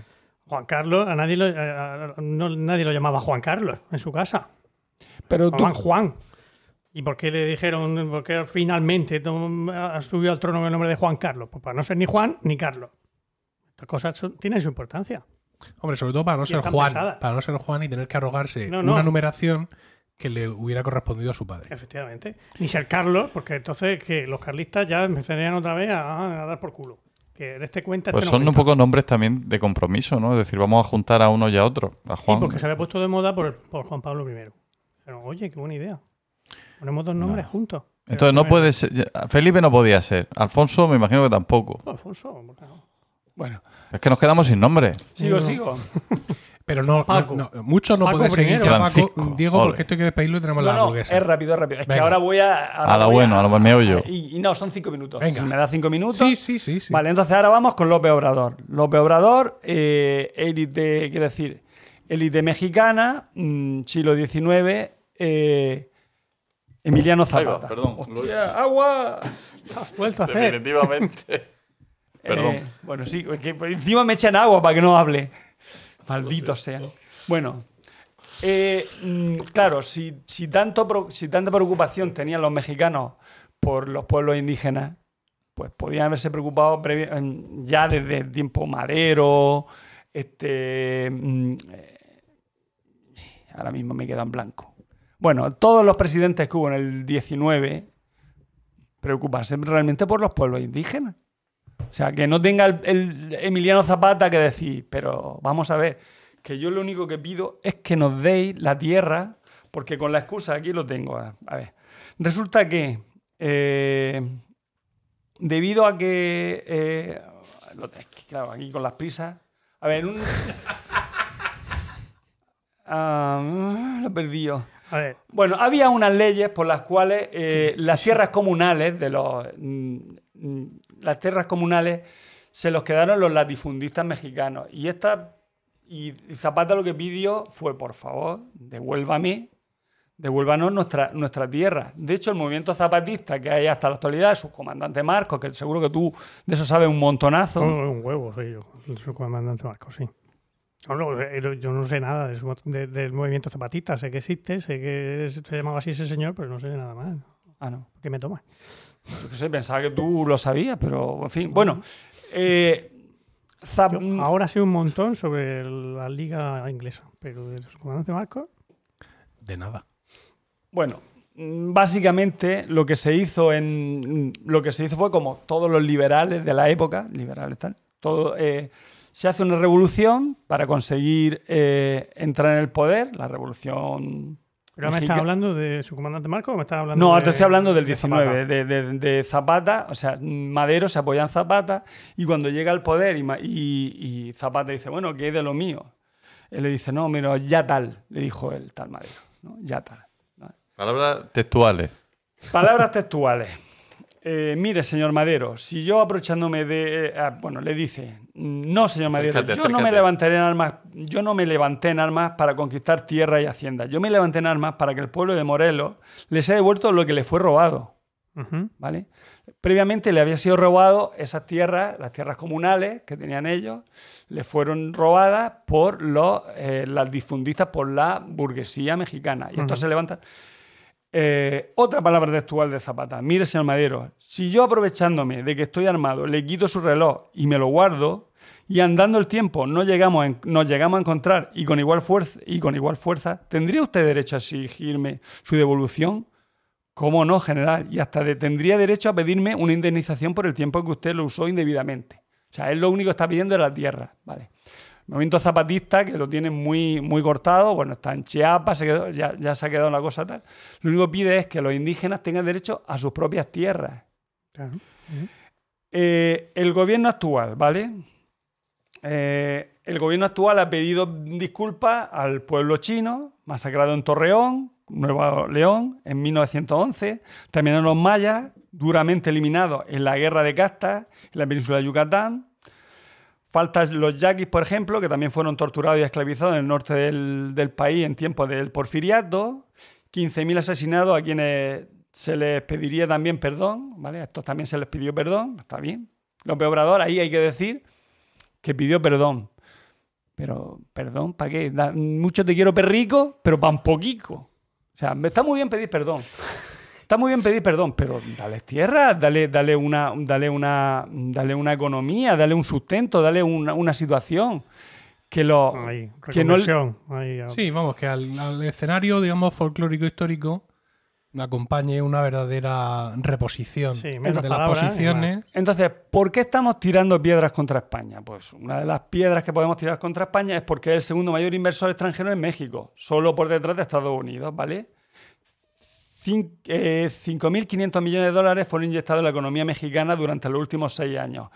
No fueron inyectados a fondo perdido para que... No, no, las empresas españolas tienen un peso importante en la telecomunicación, en las ta, ta, ta, para ganar dinero, porque eso es el capitalismo. capitalismo, amigo. Pero es el mismo dinero que está todo el mundo, o sea, quiero decir, que es donde yo voy. Entonces, mm, para lo que nos interesa, hay que pedir perdón, pero, pero es una cortina de uno. Por cortina de Por humo, supuesto que sí. O sea, es que yo pues no es sé lo por que yo qué- quería decir. Ya, porque no sé por qué ha, ha montado esta, eh, esta intervención como mm, intentando convencerme a mí. No, a ti no, en general. es, es- a ver, es una gilipollez. Lo que dijo López Obrador es una gilipollez. Estar pidiendo a la gente que pida perdón por cosas que pasaron hace siglos, ni, ni por cosas que, que pasaron hace. Cuando sea, no sé del- dónde hay que poner el límite, pero lo que está claro es todo, es, es todo un tema de demagogia. Total. Es un tema de demagogia exactamente igual la, la respuesta por parte de los gilipollas del Partido Popular. Sí, eso no te digo que no, no digo de que no, Aznar. Es correcto. una demagogia exactamente del mismo calibre. Sí. Y por eso a mí me parece una pérdida de tiempo, eh, con, to- con todo mi respeto y mi cariño, te lo digo, José, Ya, pero... darle tanta importancia a esto. No, yo, yo- pero, es- no, pero yo se la doy no Me ya por lo, bien, porque no por lo cosas muy político, interesantes sino por lo Claro, pero- pero que en- realmente- sino porque no tiene fundamento histórico. Igual Yo- que, yo igual que igual, yo, un poco es lo que me da busca, igual. igual que yo no le pido no le pi- no pido que me que a los griegos que me Pero que eso es absurdo. que me pidan perdón, claro. Es que es absurdo. Pues- y, y como siempre, es lo que, que- lo que contaba aquel de que le- cuando se fue a Canarias lo- le decían allí, es Ah, que, los tus, guanches, es que tus antepasados vinieron aquí a masacrar a, a los míos. Dice, no, no, mis antepasados se quedaron en Murcia Claro, ahí cultivando limones. Fueron tus antepasados los que vinieron aquí. A, pues lo mismo le pasa al López Obrador. Fueron sus antepasados los que fueron allí a masacrar Correcto. a gente. Pero, pero es por eso que es completamente absurdo todo este tipo de polémica. Al final, pues, lo único que es si yo lo que. eh, cortinas de humo para los verdaderos Claro, problemas. Pero a mí ya me ha llamado la los atención y me voy a hacer el análisis ese genético. Para ver si soy No, judío, si soy sí, moro. Bueno, que y ahora soy- hablando de lo de judío, moro y tal, mm, no hay. O sea, tú no eres ni eres judío ni eres moro. Las- mm, te explico. Cuando llegaron Ario, los, romanos, los, los pueblos que vivían allí se hicieron romanos, pero seguían siendo las mismas personas. Solo que ahora vamos a hablar latín y vamos a creer en Minerva. Cuando llegaron los visigodos, poquísimos también, se hicieron visigodos porque les convenía. Cuando llegaron los musulmanes, pues la cora de Tudmir, Tudmir era Teodomiro. Teodomiro, eh, con más nombre Visigodo. de visigodo no, no hay. Cuando se fueron los musulmanes, los- quiero decir, los, los musulmanes que había, o sea, los árabes que hubiera, los pocos que hubieran se, serían la élite. Y la élite eran los únicos que eran realmente De pura cepa. de pura cepa. El resto somos pues, personas que hemos estado viviendo en la península ibérica desde, desde el gen Sí. de los tiempos. Clase como- trabajadora, Clase trabajadora explotados por el opresor. que es como, no, como Antonio Garisa. Sí, sí, sí, sí, como. Antonio Garisa en la película de Ya vienen los socialistas. Que llevaba, él era el alcalde del pueblo y llevaba unos tirantes. Entonces, por un lado eran rojos, porque venían los socialistas, venía Alfonso Guerra a dar un mitin. Y cuando no, hace así, clac, clac, clac, y se los cambiaba y por otro lado eran de la bandera nacional. Pues, pues una cosa. Eso, eso es lo que nos define. Pero sí que- seguramente pero- como pero- españoles. Pero vamos a ver, no, no, como español y como cualquier, como cualquier Venga, mm, Ser humano. claro. Yo como ser humano... Sol- no, solo una cosa. Eh, Solo, no, ya está. Nos tenemos que ir a comer. Que son, son las 2 y 20. solo una cosa. Venga. Que- de- de- para decir cosas buenas de los musulmanes. O sea, es que- es un momento. ¿Por qué no hacemos moros? Era muy fácil. O sea, tenía. El cristiano tiene mm, la Santísima Trinidad, jaleo total. Llega, llega el musulmán. Solo hay un único Dios, Alá, y Mahoma su profeta. Está chupado. Y encima no tienes que pagar impuestos. Pues miel sobre hojuelas. Yo me hago moro, pero right now. O sea, no me tengo que preocupar de que hay tres. No, solo hay uno y este. Ya está. Qué. Fantástico. Más Y- fácil. Eso es marketing. Eso se llama marketing. Con esta, con esta apostasía hemos llegado al final de este 54 capítulo que esperamos hayáis encontrado gratificante y divertido. Gracias por el tiempo que habéis dedicado a escucharnos. Esperamos vuestros comentarios en Discord, emilcar.fm barra Discord. Mientras llega nuestro siguiente capítulo, esperemos que en el mes de diciembre recibid todos un cordial saludo y recordad que ante cualquier adversidad de la vida, lo mejor es tomarse un segundo para respirar profundamente y decir... ¡Están locos estos romanos!